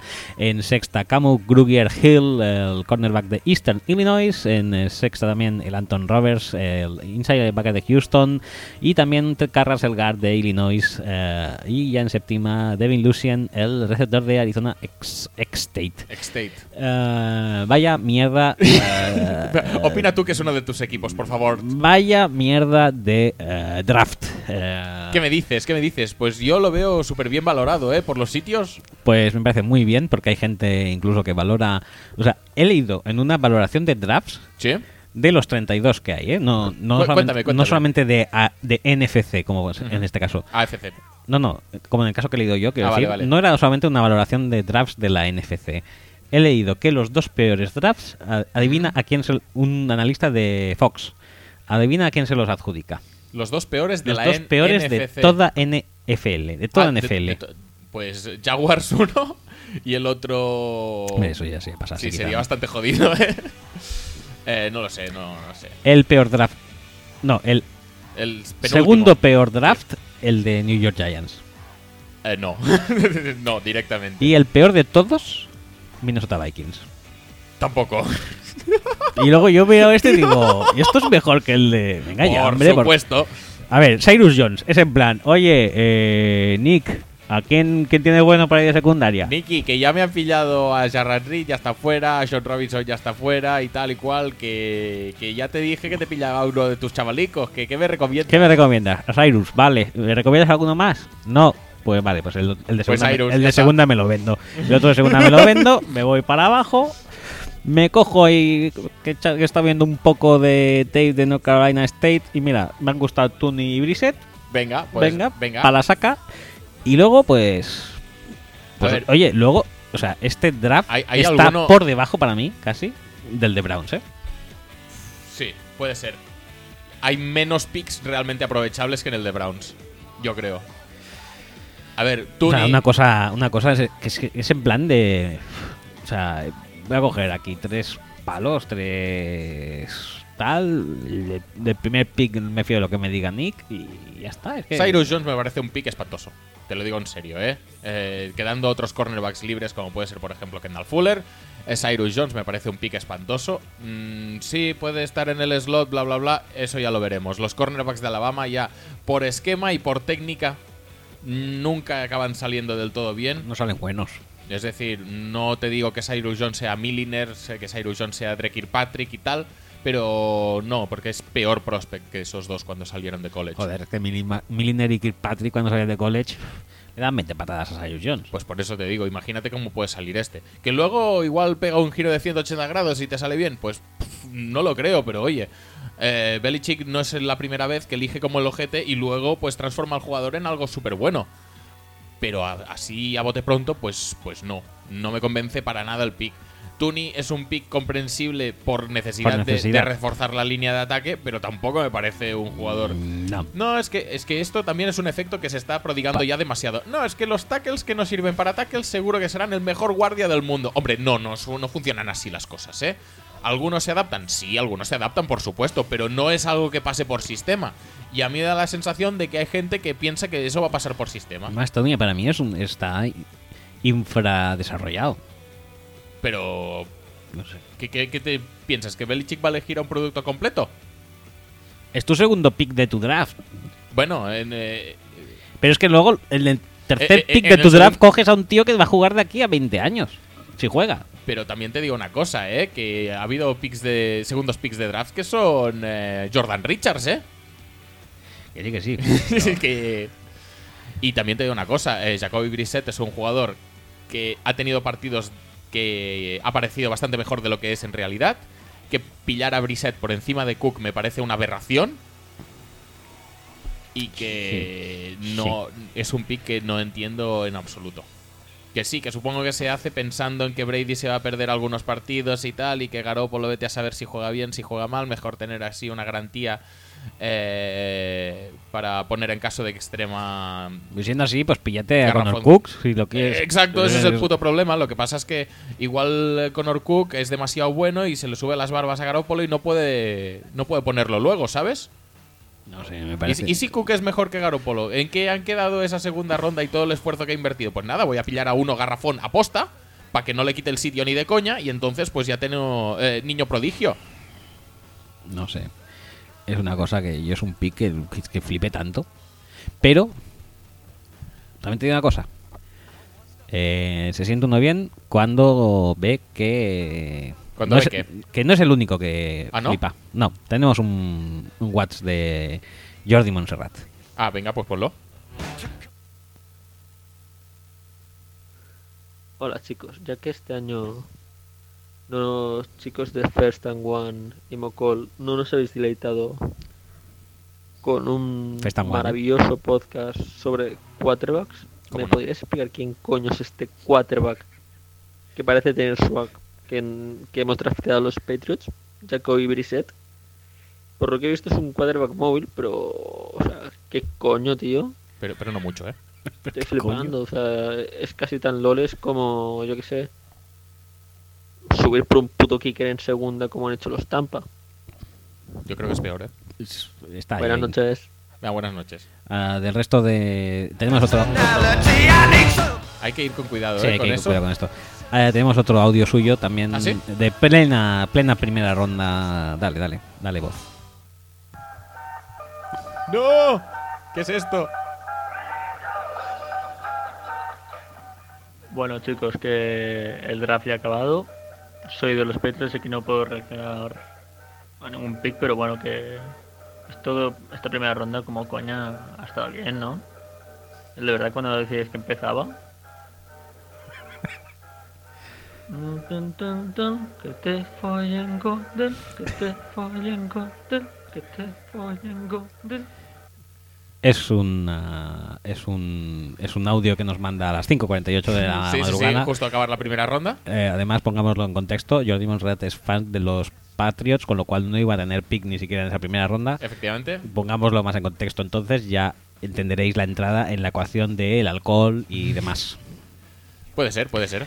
Eh, pues sí, pues sí, What the Fuck eh, de primera ronda, pues vaya What the Fuck de todo el draft completo de Patriots. Sí. Pero oye, eh, Valentine es un jugador aprovechable, Malcolm Mitchell es un jugador aprovechable, tampoco el mejor receptor disponible. Grugier Hill me encanta como nombre. Grugier Hill, me encanta. Camu sí. Grugier Hill es, yo creo, el nuevo Rico Richardson. Hombre, no, pero ahí está. Bueno, yo creo que le deberías hacer un seguimiento, ¿eh?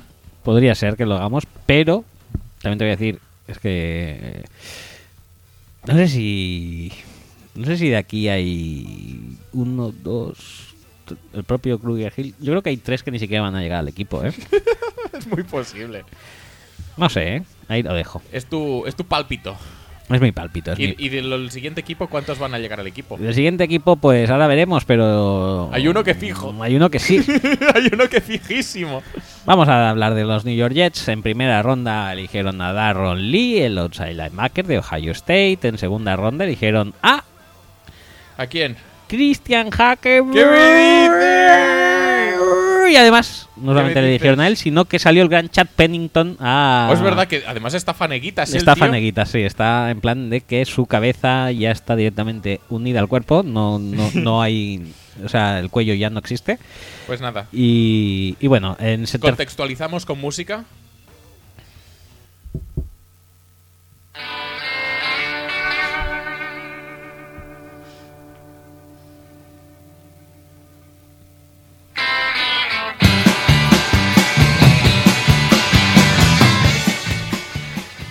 De hecho, debería haber salido Chad Pennington y haber hecho el pick en español y haber dicho, hola chicos, soy Cristian, soy Chad Pennington, Pennington. y vamos a partirnos el ojete. Porque tiene Mi- mis compañeros no lo saben aún, mandan huevetes, ¿eh? pero, pero voy a elegir ahora a Hackenberg. ¿Qué os parece? ¿Cómo quedáis? ¿Cómo os quedáis? Con el culto orfío, ¿eh? Y es segunda ronda, ¿eh? Venga, pues.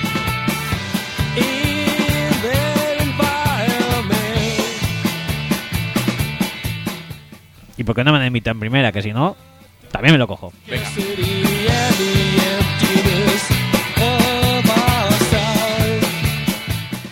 Bueno, pues en tercera ronda Jordan Jenkins, outside linebacker de Georgia. En cuarta Justin Burris, el cornerback de North Carolina State. En eh, quinta ronda Brandon Shell, el offensive tackle de South Carolina. En séptima Locke Edwards, el Panther de San Houston. Y en, también en séptima Sharon Pick, el receptor de Clemson. Ay, Darron Lee parece un buen pick. Sí. Sí, sí, muy es- bueno. Hombre, revitaliza en una unidad de linebackers que creo que llevaba enquistada no sé cuántos años.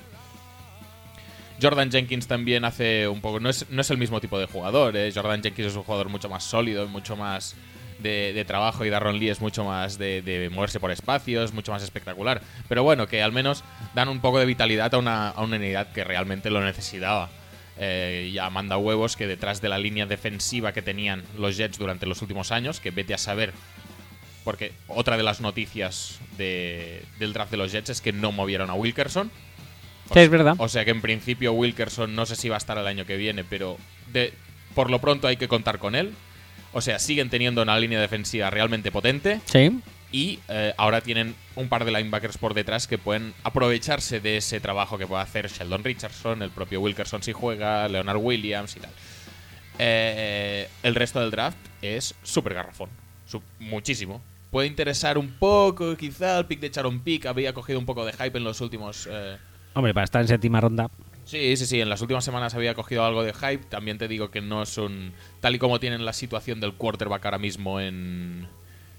En, los Jets, no me parece que un exceso de receptores vaya a darles ningún beneficio a corto plazo. Es decir, estando Brandon Marshall, estando Eric Decker, eh, no creo que un tercer receptor vaya a recibir muchos balones. Uno, porque no van a pasar mucho. Y dos, porque lo que van a pasar va a ser a, Marshall y a, y a Decker. Pero mm, el pick a nivel de valor no está del todo mal. Ahora bien, mm, yo creo que a un draft se le tiene que pedir más que un linebacker proyecto, como es Darron Lee, un linebacker sin upside, como es Jordan Jenkins, y, Y cuerpos. y ya. Porque vamos a evaluar ya un poco el, el mejor pick de este, de este draft, ¿no? Ajá, aquí. A Haki, por favor. ¿Qué me cuentas de Haki? ¿Te gustó el pick? Me encanta. ¿Cómo lo viviste? Pues tiré el bol que tenía de fritos. Muy bien. Imaginario porque no tiene ningún bol. Pero si lo hubiera tenido, lo hubiera tirado qué por, los, lástima. por los. Por los. Por por- por- Un día por tendríamos los que hacer, aires, hubiera salido volando. tendríamos que hacer un podcast sobre qué eh, hay que comer barra beber mientras se mira el draft. Sí, también es cierto eso. Porque de hecho habían encuestas al respecto, ¿eh? ¿Sí? De páginas americanas. Ah, sí, sí, sí. Pues yo no contesté ninguna. Y de mira qué que- es lo siguiente que vas a comer. Y ya te lo dije ¿eh? por WhatsApp. Ah, pues no me enteré. o por WhatsApp o por por- Skype. que- puede ser. Que una cuenta de las buenas de Detroit Lions dijo, ¿qué es lo siguiente que vas a comer? Y te daban opciones, pizza, eh, bocadillos, alitas o no sé qué más. Sí, creo haberlo leído. y ahora. ganó, ganó pizzas. ¿Sí? Ganó pizza, sí, sí, sí, sí. Pues en mi casa no ganó pizza, ganó fritos. Claro. Es que nuestro uso horario, como para No invita a la pizza, ¿no? No, para ponerte a comerte una pizza a las 3 de la mañana. Bueno, mm, comer igual sería el menor de los problemas. El mayor de los problemas sería que te la trajeran. Bien. Pero bueno, te puedes Por- porque una de esas que compras en el súper no. No, No, no, no, tiene no, glamour, ¿no? no, no. Bueno, pues nada. Pues nada, eh, lo de Hackenberg fue una cosa que dice, esto, esto es maravilloso, o sea, menos mal que está despierto para vivir este momento, porque es que lo recordaré por Si siempre. es que se lo puedo compra- contar a mis nietos o sea, y como yo lo viví como una Champions del Barça o como, yo qué sé, como... esto. Como la cancelación de Top Dance. al- Sí, no. Por favor, no juegues con los sentimientos de las personas, que me quedo sin ver a Manel Fuentes. No te preocupes, Y seguro eso es que lo verás en otro sitio. Y eso es un muy drama. pronto. Eso es un drama que yo no sé si la gente. La gente no sé, pero yo me costará superar. Eh, sin lugar a dudas. Pues Hackenberg, o sea. Tienes una situación. eh, dijéramos que menos que poco asentada ahora mismo en tu squad de en cuanto a Quarterbacks quarterbacks. Recordemos que a Fitzpatrick no sabe si le das la pata todavía o no.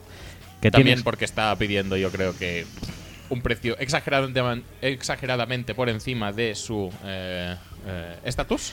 tienes a Chino Smith, un quarterback líder. Un viejo que- conocido. al que un compañero le parte la cara antes de empezar la temporada. Y tienes a Petty Petty Petty. Mm. Y vas y eliges al quizá el más quarterback eh, pro ready de todo el draft. ¿no? Sí, sí, O sí. sea, me pro parece- ready eh, es un tío que no sabe tirar screens, pero está de un pro ready que flipas. eh, me parece algo descacharrante. Eh, no sé, ¿quién es el entrenador de quarterbacks o el offensive eh, coordinator de Jets? Ah, Chan Gailey. Vale. Sí, sí, sí, he leído, lo he leído. Eh, Solamente Changeli. Changeli es uno de los pocos eh, offensive coordinators que puede estar a la altura.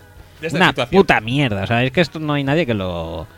Que lo. Que, que- También te digo, sí. eh, si reúnen a Fitzpatrick, uno de los tres va a tener que ir a la puta calle. sí, y será. Y será chino. Será chino, posiblemente. Pero que es que aparte, yo qué sé. Vale, sí, la defensa puede ser que no esté mal.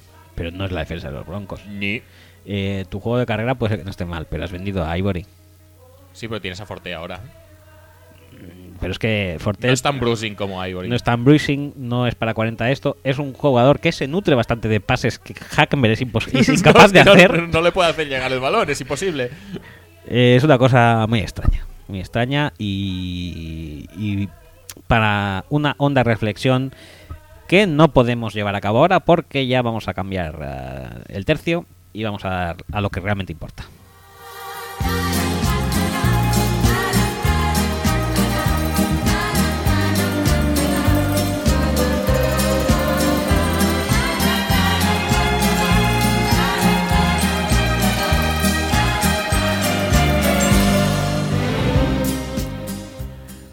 Eh, el draft es muy importante, Importantísimo. importantísimo y quizás es uno, es uno de los momentos cumbre de la temporada, de Totalmente. la no temporada, es el cumbre seguramente, de la no Sí. temporada. Y de la temporada también es y de la uno temporada es uno de los cumbres. De los Yo- dos. Con yo- la Super Bowl y ya está. Yo de hecho sí, es de- lo que te iba a decir, que quizá está la Super Bowl, para mí está las finales de conferencia y ya está, luego ya el, está. el. Thursday night este monocromático. Eh, también, muy, muy chulo. Y luego ya vendría a estar esto, o sea que es el tema. Pero más importante aún que el propio draft es, eh, sin lugar a dudas, la alfombra roja. Sí, exacto. Es decir, no solo es ser elegido, es cómo te ve el mundo cuando eres elegido. Te ve como un jugador elegante, te ve como un jugador excéntrico, te ve como un jugador... mm, ya no se me ocurren más adjetivos. No sé, pero yo lo dije en Twitter porque retuiteé la foto que encabeza casi el, eh, el artículo que de- del que nos nutrimos en esta sección, que es de fanduel.com y, y habla sobre esto, sobre el vestuario del draft. Eh, dije en mi Twitter, que retuiteando esta foto, que el draft es muy importante, pero una de las cosas por las que más me gusta es sin lugar a dudas porque es una época del año en la que se retuitea la foto de la llamada a Fabre en Sí. el día que fue sí, drafteado. sí, Con, sus, con sus pantacas que son... Que con esos pantalones que son Es que no sé ni cómo definirlos. no pero se oiga. sabe. Eh, con esas piernas ahí que son como Y como fuets. igual que estoy hasta las pelotas ya de ver la foto de Brady en la Combine, Sí, esta no. esta no me Esta canso no, de esta verla. no. Esta es un clásico eh, recurrente que, además es él, es, es todo lo que tiene detrás, es no sé, Es, es su postura. es la postura. Es recibir la llamada del señor comisionado o del señor owner postrado en la cama como si fueras la maja vestida, Sí, pero vestida bien, ¿eh? sí, sí, sí. sí. Y, y bueno, no sé, eh, es impresionante. Totalmente. Pero no vamos a hablar de él todos los años y pasemos a si hablar. tenemos que coger a Fabre como referencia, pues hoy, este año, eh, en el draft, todos han vestido mm, mejor que Fabre. Mejor que Fabre, sin lugar a dudas. Eh, vestimentas, a ver, tenemos a los blanquitos, dijéramos que fueron como siempre. Sí, en este artículo nos los ordena de peor a mejor, de, de peor a mejor. o sea, de mejor a de peor. mejor a peor. Entonces Sí. ten- tenemos. Pero para nosotros lo mejor es lo peor. Claro, obviamente. Entonces, a- en, encabeza el artículo eh, Jared Goff, que está muy majo, la verdad. Muy elegante, muy rich. eh, por algo le llamamos Ryan Goffling, guapísimo, con su madre, acompañado del brazo de su madre. Tyler Decker, también bastante apuesto, con Con un vestido. Con- ¿De, de qué color es este, este traje? ¿De color ah, aquamarina?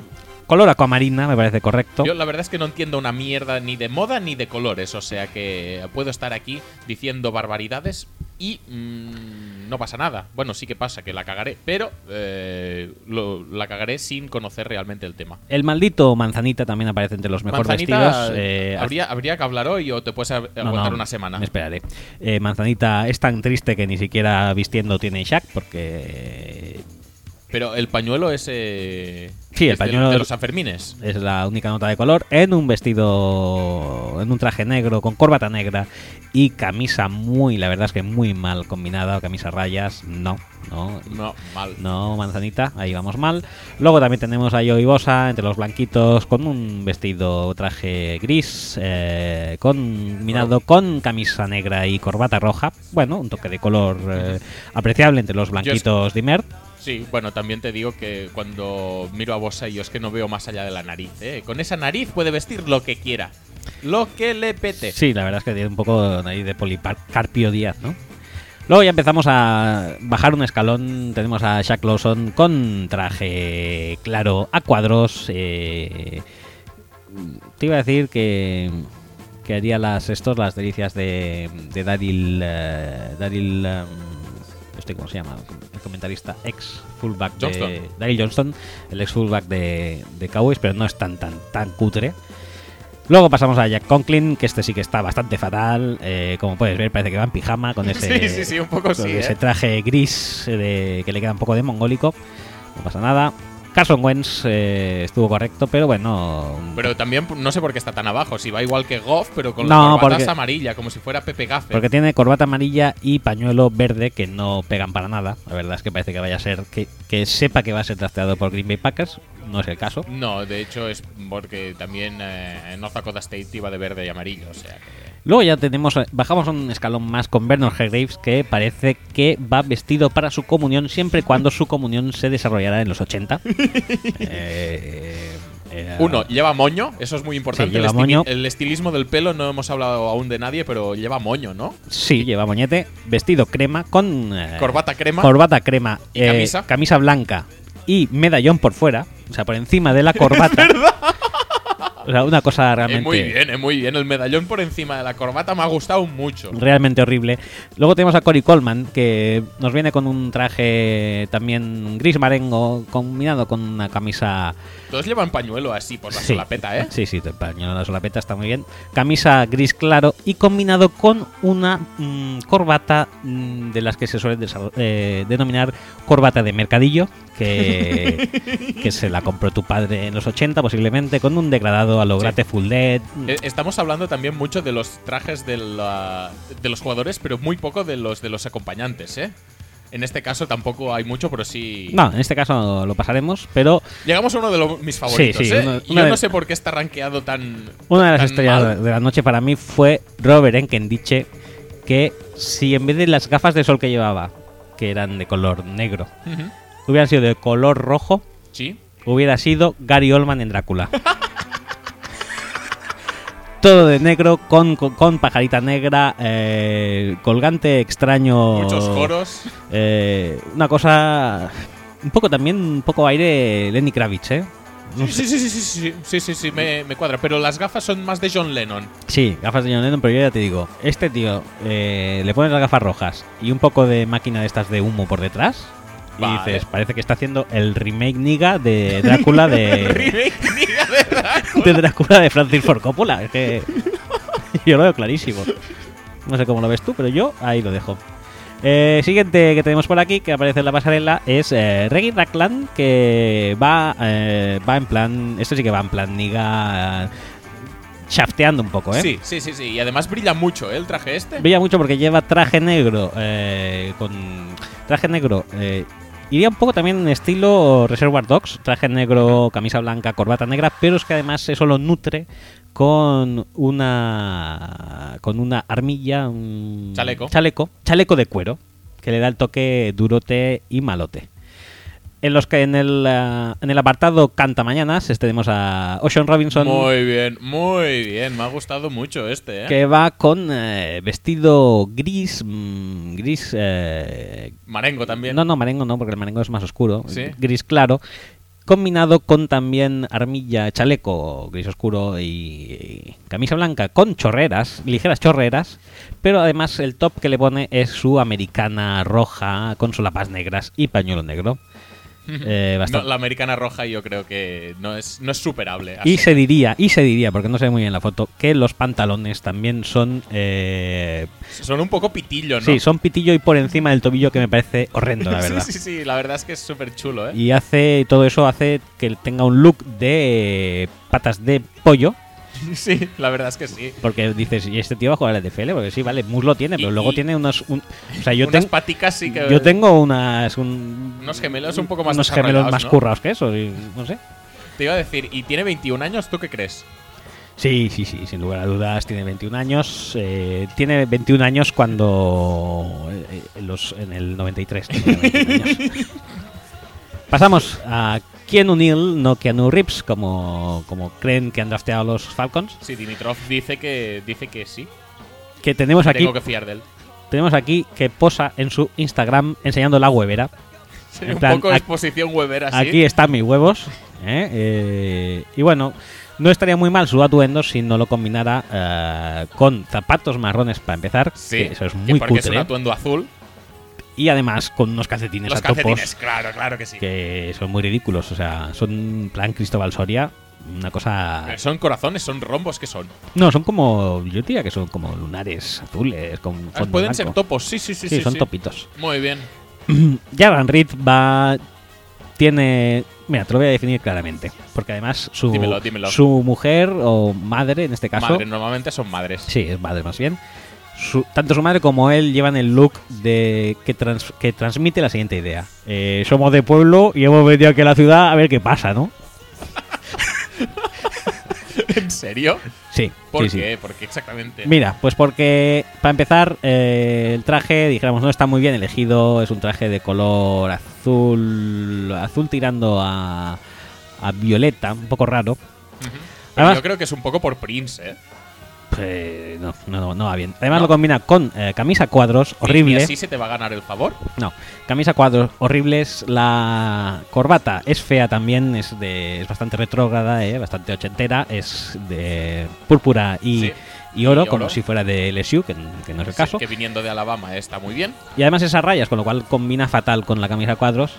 Y además también lleva como cuatro medallones por encima, pero lo peor, el detalle, el detalle sin lugar a dudas que podéis notar de que le da el toque catetil, es que la corbata le acaba encima del ombligo. O sea, eso es. Ahí está, mira. Y, y luego, aparte, tenemos el eh, detalle del eh, relojón, Sí, pero. que pero también es catetón, y el detalle de que la manga le llega realmente Sí, sí, sí. A, a al- medio antebrazo. le pasa el codo y justito. O sea que a lo mejor es un esto, a lo mejor es un es un traje que le compraron hace hace 20 años, o sea, cuando cuando Sean Robinson tenía 21 años. Bien, bien. Eh, Ron Stanley, la verdad es que eh, también déjalo Podría correr. estar sirviendo martini sin ningún tipo de problema. Sí, sí, sí, sí, o sea, yo qué quieres que te diga, yo una americana de estas de fantasía blanca con, mo- con motivos blancos Bueno, sí, es combinado un poco con ¿eh? sí combinado con la prototípica camisa y pajarita blanca y negra de camarero Martini pues no no le veo yo una gran no le veo como un gran acierto sinceramente No lo es, no lo es, en absoluto. ¿qué más tenemos por aquí? ah mira los zapatos de, de Ronnie a juego con la americana horribles también sí señor Pero eh, si mi abuela lleva eso, tío. sí sí sí de estos que son ventiladitos Sí, sí, sí. para el verano fresco fresco Como las crocs. Sí, como las Crocs, pero en cutre. Eh, Mike Jack después lo tenemos aquí, que yo la verdad es que no le veo demasiado... No, lo veo correcto, ¿eh? Sí, no sé por qué está tan abajo, no sé por qué lo consideran tan peor, ¿no? Traje negro, camisa blanca, pajarita negra... Bueno, Parece- es muy sobrio. Sí, es sobrio. Cutrete, para ser negro... un momento, ah, mira, aquí está. Aquí está el. Aquí está, que va con una Side Jordan. ah, no, y mira, y además se ve el dibujo del, del traje, que es, también es a rombos. Es un, tiene un estampado paisley todo lo que es el... Muy bien, muy bien. Pues es el- tenía su intríngulis, ¿eh? Sí.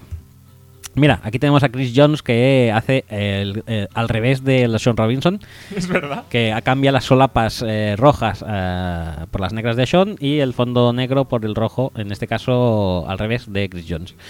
Mm, Con pajarita. Tampoco me parece mal, me parece correcto, ¿eh? Este, este look. Es un, Sí, vest- sí, es sí. un traje clásico, dijéramos, sobrio, Lo- adornado con las solapas rojas. Lo que supongo que a también. juego con la pajarita. Lo que supongo que también era un traje reforzado en lo que vendría siendo la huevada para que no se le escape a medio draft. Sí, sí, sí. eso es Recordemos que además, no sé si ¿qué, qué fue este o Vernon Butler el que le metió el abrazo del oso a, a Godel. Creo que fue este, ¿no? Fue Chris Jones. No, fue Verdon Butler, me parece a mí. ¿eh? ¿Sí? ¿Tú crees? ¿Quién, quién salió primero de los dos? Butler. Pues Butler. ¿Sí? Sí. Yo creo que no, ¿eh? Yo creo que fue que fue Chris Jones porque lo vimos y Vernon Butler es de primera ronda. ¿Y no fue en primera ronda? No, no, no, no. Ah, ¿No? Esta- Estabas tú, ¿no? Yo sí. Pues entonces, ¿tú estabas en primera ronda? Sí. ¿En el Skype? No. ¿Entonces? Ah, fue por Skype, entonces, Creo que sí, entonces ¿no? sin lugar a dudas. Entonces, sin lugar a dudas, sí. Pues eso, Eh, que estaría reforzado en la huevada para que no se les quepara la merienda, como pasó en la Combine ya. Bueno, ya, ya con una vez ya hacemos, ¿eh? Eh, luego tenemos a Berton Baller con un look muy, muy, muy eh, pitbull. Sí, más Pitbull. Yo, yo te diría, es un look más eh, de te voy a meter el neuralizador por el. Yo, lo- en, en la vista. Vamos a. yo le veo muy look pitbull con De- esas gafas de sol. Mirad aquí y no os vais a acordar de nada en los últimos tres años. También, también, también puede ser. Eh, pasamos al Laremy Tunsil, que, parece, que va muy majo él y es bastante sobrio, excepto cuando mira sus zapatos. que es como una cosa muy horrible. ¿eh? ¿Cómo, ¿Cómo defines esto? Ojo, pues muy, ojo, muy ojo, horrible. ojo. Lo defino como muy horrible. Eso es lo- como lo defino. Es pues son unos Son tachuelas. Son tachuelas doradas en forma de pincho, Son- diamante. Sí, sí, sí, es que son tachuelas, tal cual. Te iba a decir, eh, va sin máscara, ¿no? ¿Va sin máscara? Sí, sí, sí, aquí va. Aquí Bueno, va. está bien, está aquí bien, respi- entonces. respira aire. Eh, Kevin Dott es el siguiente invitado que pasa por la alfombra roja y la verdad es que lleva una americana bastante horrible con estampado propio de lo que pueda ser Un, una... un juego de, de- de- de ajedrez. Yo, yo- a mí me recuerdan esas batas de guatiné de estar por casa, ¿sabes? un poco ese, ese, ese rollo. Pero es demasiado oscuro, ¿no? Sí, un poquito sobrio en cuanto a bata de guatiné, pero como americana no me, no me, no me llena. La gente normalmente se hace fotos con las madres o con la familia. Este, ¿qué? Este con dos de... Oye, Dott, Los ¿no? gemeliers americanos. Son. sí, básicamente sí. Hostia, ojo, ojo. Ojo que, que tenemos, empezamos, empezamos ya a lo más. tenemos lo más un... Yo creo que tenemos un winner, ¿eh? Por el momento, Darron Lee, sin lugar a dudas. eh, emulando a Carlton Banks, eh, pero en todo. Y además con, con... O sea, pantalones blancos. Ya mal, o sea... eh, no eres tomatito ni nada de esto. No te pongas esos pantalones. Pantalones blancos, pero además... por- También que, que llegan. por encima eh, de los tobillos. Efectivamente. Con zapatos a lo sweet potato. Muy bien. Camisa negra y pajarita blanca eh, con el topping final de la americana posiblemente más horrible que se haya visto jamás. También le llega un poco antes del codo ¿eh? y es gris con solapas blancas y es horrible. Es espantosa. Y todo él le hace parecer una persona que menos un linebacker de estos que de miedo cualquier cosa porque Sí. es, que, sí, sí. es que es que es horrible. O sea, no te lo que- puedes tomar en serio un tío vestido así. jamás. No, no puedes. Jalen Ramsey es el siguiente que tenemos en la lista, que es el típico. Jalen- además de que me lleva un pelazo. Sí, el pelazo está muy bien, pero es el típico tío que va. eh, que, que. que le falta gusto. O sea, es el típico tío en plan de me voy a poner cantón. Es el típico que siempre veis en todas las bodas con el típico vestido que es como más espacial que. O sea, Espacial. traje, traje espacial, ¿no? Que parece que vas a la, vas, vas a la NASA en vez de a un- una celebración. Ujú. Y esto además lo, le, le pone la guina con unos eh, zapatos realmente horribles. A lo Laremy Tunsil también un poco. Pero yo Muy diría que incluso peor. Yo creo que ¿eh? son peores, sí. Sí, sí, sí, sí. O sea, muy mal Ramsey, pero por ahora la verdad es que eh, Darron Lee es insuperable. Pero si no, Tansil estaría ahí. Ramsey estaría muy cerca. A ver, la Contralwell. Bueno, la americana es un poco espantosa. Me parece un poco que tenga como. Es como azul con animal print, una cosa muy. un poco horrible. Pero. No, no, nada. Podemos seguir un poquito. Pero si lo. Tampoco canta mucho, la verdad. No, la verdad es que lo veía peor. Y este yo creo que sí que Un- es el peor. Una de las estrellas de la noche. No, no, es que ya es el último, creo. Es el último, bueno, pues sí, pues sí, como último es una buena, es una buena. Sí, sí, sí. ¿Quién falta? ¿Quién cereza en el que falta? pastel. Pues efectivamente. El señor Ombligo, Ezequiel Elliott, eh, con un atuendo que ya de por sí es reprobable porque la Sí, americana. ya, ya de por sí, ya, si, si fuera, si estuviera correctamente puesto, ya sería un atuendo reprobable. La americana es horrible Sí. y es que además hace eso de remangarse la camisa para enseñar que yo no. pa- Para emular su vestuario en, En Ohio State. en Ohio State. Luego se bajó la camisa y Sí, ya estaba sí, normal. ya o sea, no dio la pena toda la noche. Pero ahí hizo la gracieta. Supongo que alguien se lo diría. ¿Eh? Pues a cómo dirán. Y, No pasa nada, hombre. Y bueno, y mar- va marcando su huevera porque los pantalones son eh, dos tallas más pequeñas de lo que le se, correspondría. se ve que luego pilló, ¿eh?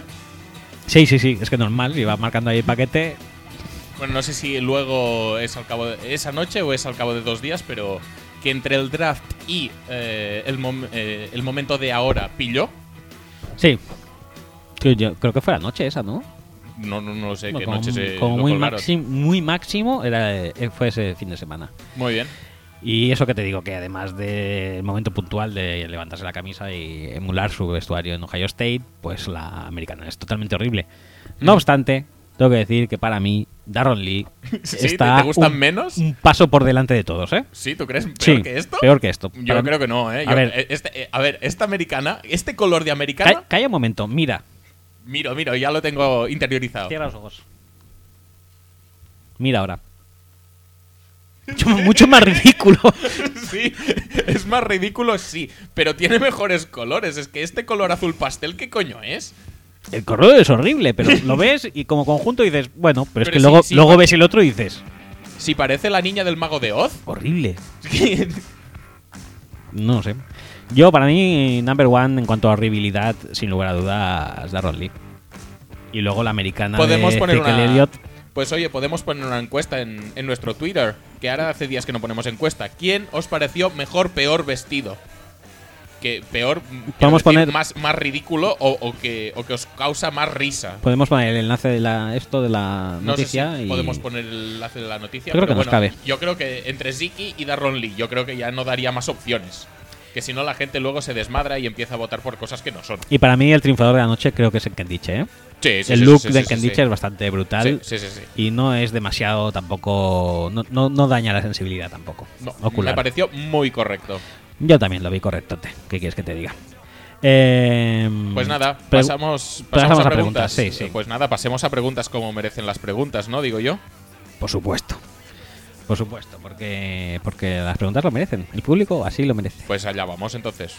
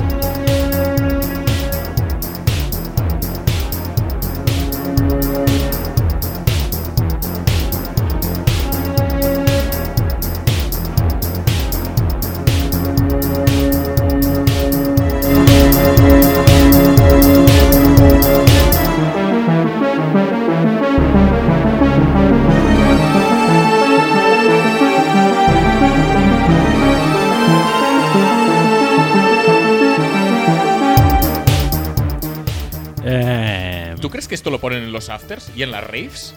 deberían. Es que es- Aunque es- no eso por- es pa- para gozarlo, para bailarlo de forma desenfrenada. Aunque ¿eh? no lo creo porque es producto exclusivo nuestro, ¿eh? es posible. Empezamos preguntas de Ricardo Choclón, como siempre no nos deja no nos deja tirados jamás y algunas preguntas, dice, no relacionadas todas con el draft. Dice, me llama la atención a mi criterio que se sobrevalore la importancia de la línea ofensiva, hombre, uno de mi club. Paso a explicarles. Casi todos los equipos que se critica por tener una línea ofensiva débil son grandes equipos que obtienen buenos resultados como New England, Seattle, Denver, eh, Green Bay, Carolina, etcétera. O, o los propios broncos. Sí, Denver está por ahí. Eh, sin embargo, el equipo que en teoría más invirtió en el draft, en los draft, en offensive line y tiene una de las mejores, Dallas, no está teniendo grandes resultados. ¿Cuál es vuestra opinión? Pues que el quarterback es bastante más importante que la línea Sí, de ataque. sí, sí, sí. Y que Y, da- si, y y- si vas a hacer jugar a Castle o a Widen, pues, Pues te ya pasa puedes- lo que te pasa. Ya puedes tener la línea que tengas, que ya las cagat. Pero no, que lo- el, el quarterback sí que está sobrevalorado, hombre. Eh, sí, sí, por supuesto. Vamos, yo soy de la cofradía anti-quarterback, ¿no? ¿Cómo es eso? La, la cofradía de los mongos, le llamaría yo. Dos, ¿pueden nombrar dos equipos de cada, conferencia que mejorarán su récord gracias al draft?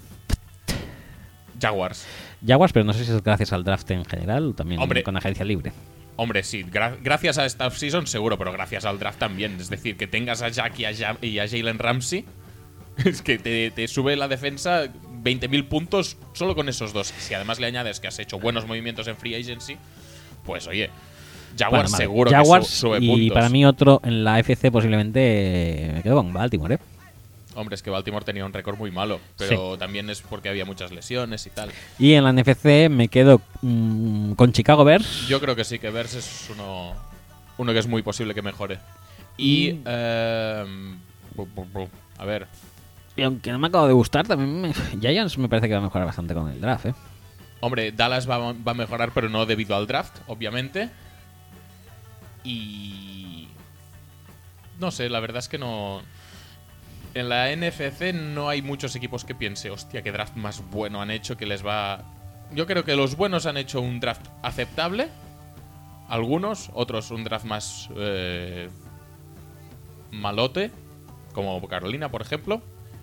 Pero no hay ninguno que haya dicho equipo malo que haya hecho un super draft. Eh, Yo creo que el draft de- Chicago está bien, ¿eh? El de Chicago está muy bien y para mí el de Giants les acercan más a los eh, Arriba playoffs que, Es que no. también te digo una cosa, y esto es adelantarme de, la- de lo de la semana que viene, pero el draft de Giants, si en vez de Manzanita cogen a Hargreaves, es el mejor de la NFL. Es posible. Eh, tres, ¿considerarían positivo una modificación en el formato del draft eliminando la quinta, sexta y séptima y haciendo una subasta con los undrafted free agents? No veo por qué, con lo divertido que es. Mm, No, para que no. No, yo no. No. Porque te cargas casi un día entero. si no, y, además quinta, es, esto eh, hasta cierto punto, vale que en las últimas rondas el orden ya no se respeta tanto, pero hasta cierto punto es darle la ventaja a los que tienen pasta.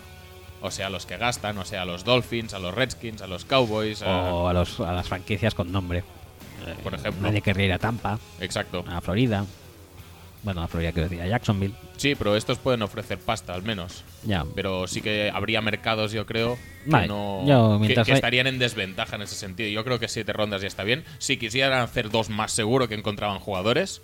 Si hay gente capaz Joder. de coger a Seth de Valve en cuarta ronda, Sí, sí. obviamente en octava pueden encontrar buah, lo que no está escrito. Es más, si empezamos a explorar el mercado eh, europeo, como los Vikings, pues todo eso que tenemos, Sí. Y bueno, y, y africano, ya no te digo. Eh, pues de momento el que está explorado es el europeo. bueno, hay muchos nigerianos también, ¿eh? Por ahí. Sí, pero no es, no es que esté jugado Sí, en sí, el. Abidjan Panthers, ¿sabes? Correcto, correcto, correcto, correcto. Ya te leo ya. Cuatro, aparte de Ilasha, ¿recuerdan otro jugador de primera ronda en la era moderna que se haya negado a jugar para el equipo que lo drafteó? ¿Qué sentido tiene la llamada al jugador antes del anuncio de su pick? No sé. No me acuerdo de ninguno. No, que se haya negado a jugar, no. De Es que la verdad es que esto es como bastante de caraculo, ¿eh? Negarse a jugar para el equipo que te draftea. Y más si no son los Browns, que eran los Chargers, ¿eh? Que era un equipo pues bastante apañadete. Yo solamente me acuerdo del Lee Elway. Que Elway no es que sea era moderna, ni mucho menos. Pero bueno, la verdad es que fue una gilipollez porque si luego lo, lo tradearon. Porque, No, bueno, porque consiguió lo que quiso y ya está, tú. Pero el pick de Chargers fue, Fue Eli, fue sí. Entonces que sí, que fue un poco gilipollas todo ello.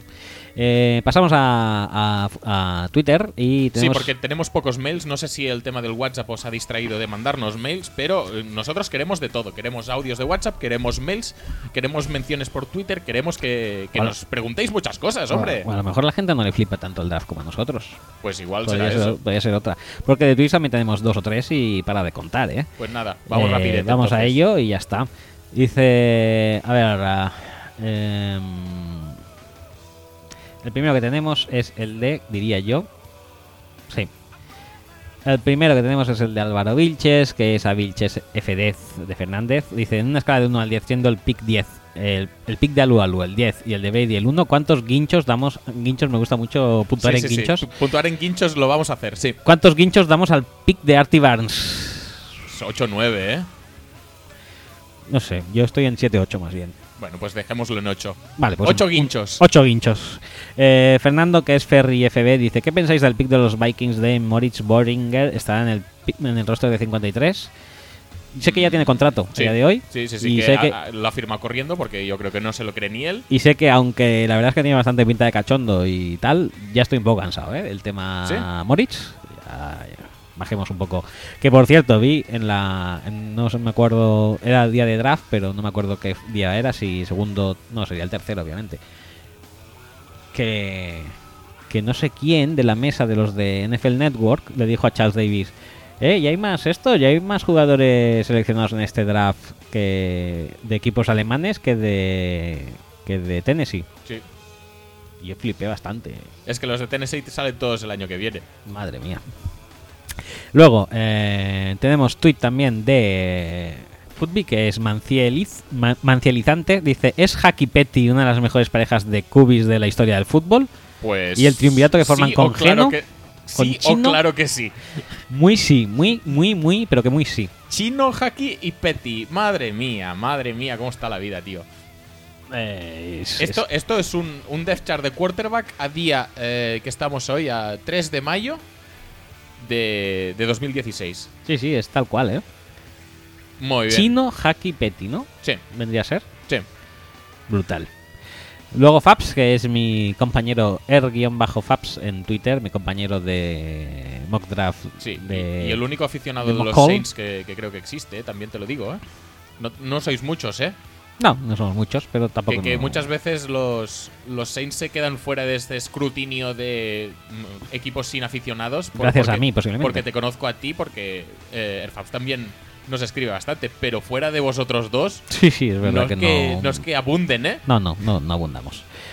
Pero sí, es posible, mira, no lo había pensado así, pero es posible que estemos al nivel Jacksonville, Tennessee, algo así, ¿eh? Replanteároslo un poco. Sí. Se lo dices a ojitos azules cuando puedas. Sí, sí, es verdad. Eh, pues eso, dice Airfabs. Eh, ¿Qué pensáis de los que los... No, ¿pensáis que el Lawson puede acabar siendo otro caso Mario Williams o se podrá adaptar bien a un 3-4 al ser nuevo y moldeable?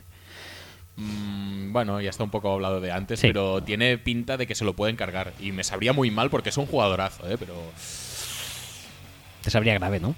me sabría bastante grave. A ver, yo Y, no- y encontraría faltar que lo pusieran en un, esquema más adecuado. Es que yo no sé si lo veo peor eh, adaptable que hasta Mario Williams, ¿eh? Sí. Y por último, último tweet dice eh, Javier Monte, Javier 100 Monte en Twitter. ¿Quién tiene el mejor QB de las primeras cuatro semanas de la regular season en la AFC, AFC, AFC East? pues. Ojo, no sea Brissette. Jacoby. Hombre, tenemos a Tannehill, sí. tenemos a no sabemos quién exactamente, Tyrod Taylor supongo que, que al final acabará jugando. tenemos a ¿Chino? Chino y tenemos a Garopollo. Garopolo, Guapopolo. Guapopolo. Está la cosa fastidiada, deberíamos darle el not a Tannehill, A Tannehill por, por descarte. por descarte, pero vaya, no, no está, o sea, no se augura tampoco muchas muchos apuros para sobre- para sobrellevar estas cuatro primeras jornadas. Pues, en- pues nada, lo que en tenemos que hacer entonces es darle darle la oportunidad a algunos de los de los nuevos, eh, quizá a Cardell Jones, a, a Brissett, a Haki. Aquí, madre mía, ¿eh? ¿Cómo lo ves? Qué nivelazo ese trío, me encanta, tío. Me encanta muchísimo. Pues nada, Pues nada, pues con esto y un bizcocho eh, nos vamos ya. nos vamos a ir recogiendo un poquito ocho, Sí, sí, sí, sí. Porque ya está bien, ¿no? A ver Sí, cuánto, ¿cuán- cuánto a cuánto hemos hemos llegado hoy. 2.40, pues como la semana pasada, más o menos. Vale, muy bien. Y así nos da tiempo a ver la segunda parte de Sí, esto. y a ver si esta vez lo cuelgo entero de un tirón. Sí, que estaría bastante chulo. Mm. Ya, ya no colgarlo entero, porque eso lo haces casi siempre, sino ¿por qué pasó eso? ¿Cómo se corta por la jeta? Pues fue por culpa del eh, problema del el programa uploader de, al servidor, la verdad. Oh, Sí, muy bien. Sí, sí, sí. Hice mis pesquisas y al final acabó siendo esto. Vale. ¿Quieres alguna...? eh, ¿Que cerramos con detenerla ya otra vez? No, tío. Pues a Pablo le gusta. Pero es que... no, ¿A ti no? A mí no me acaba de, ¿eh? Pues busca algo adecuado y cerramos ya, que ya hay ganitas de acabar con esto. Sí, la verdad que sí. Eh, pues no sé, pues... eh, venga, va. Esto mismo, que son dos cachondos. Venga, Hasta la semana que viene. hasta luego.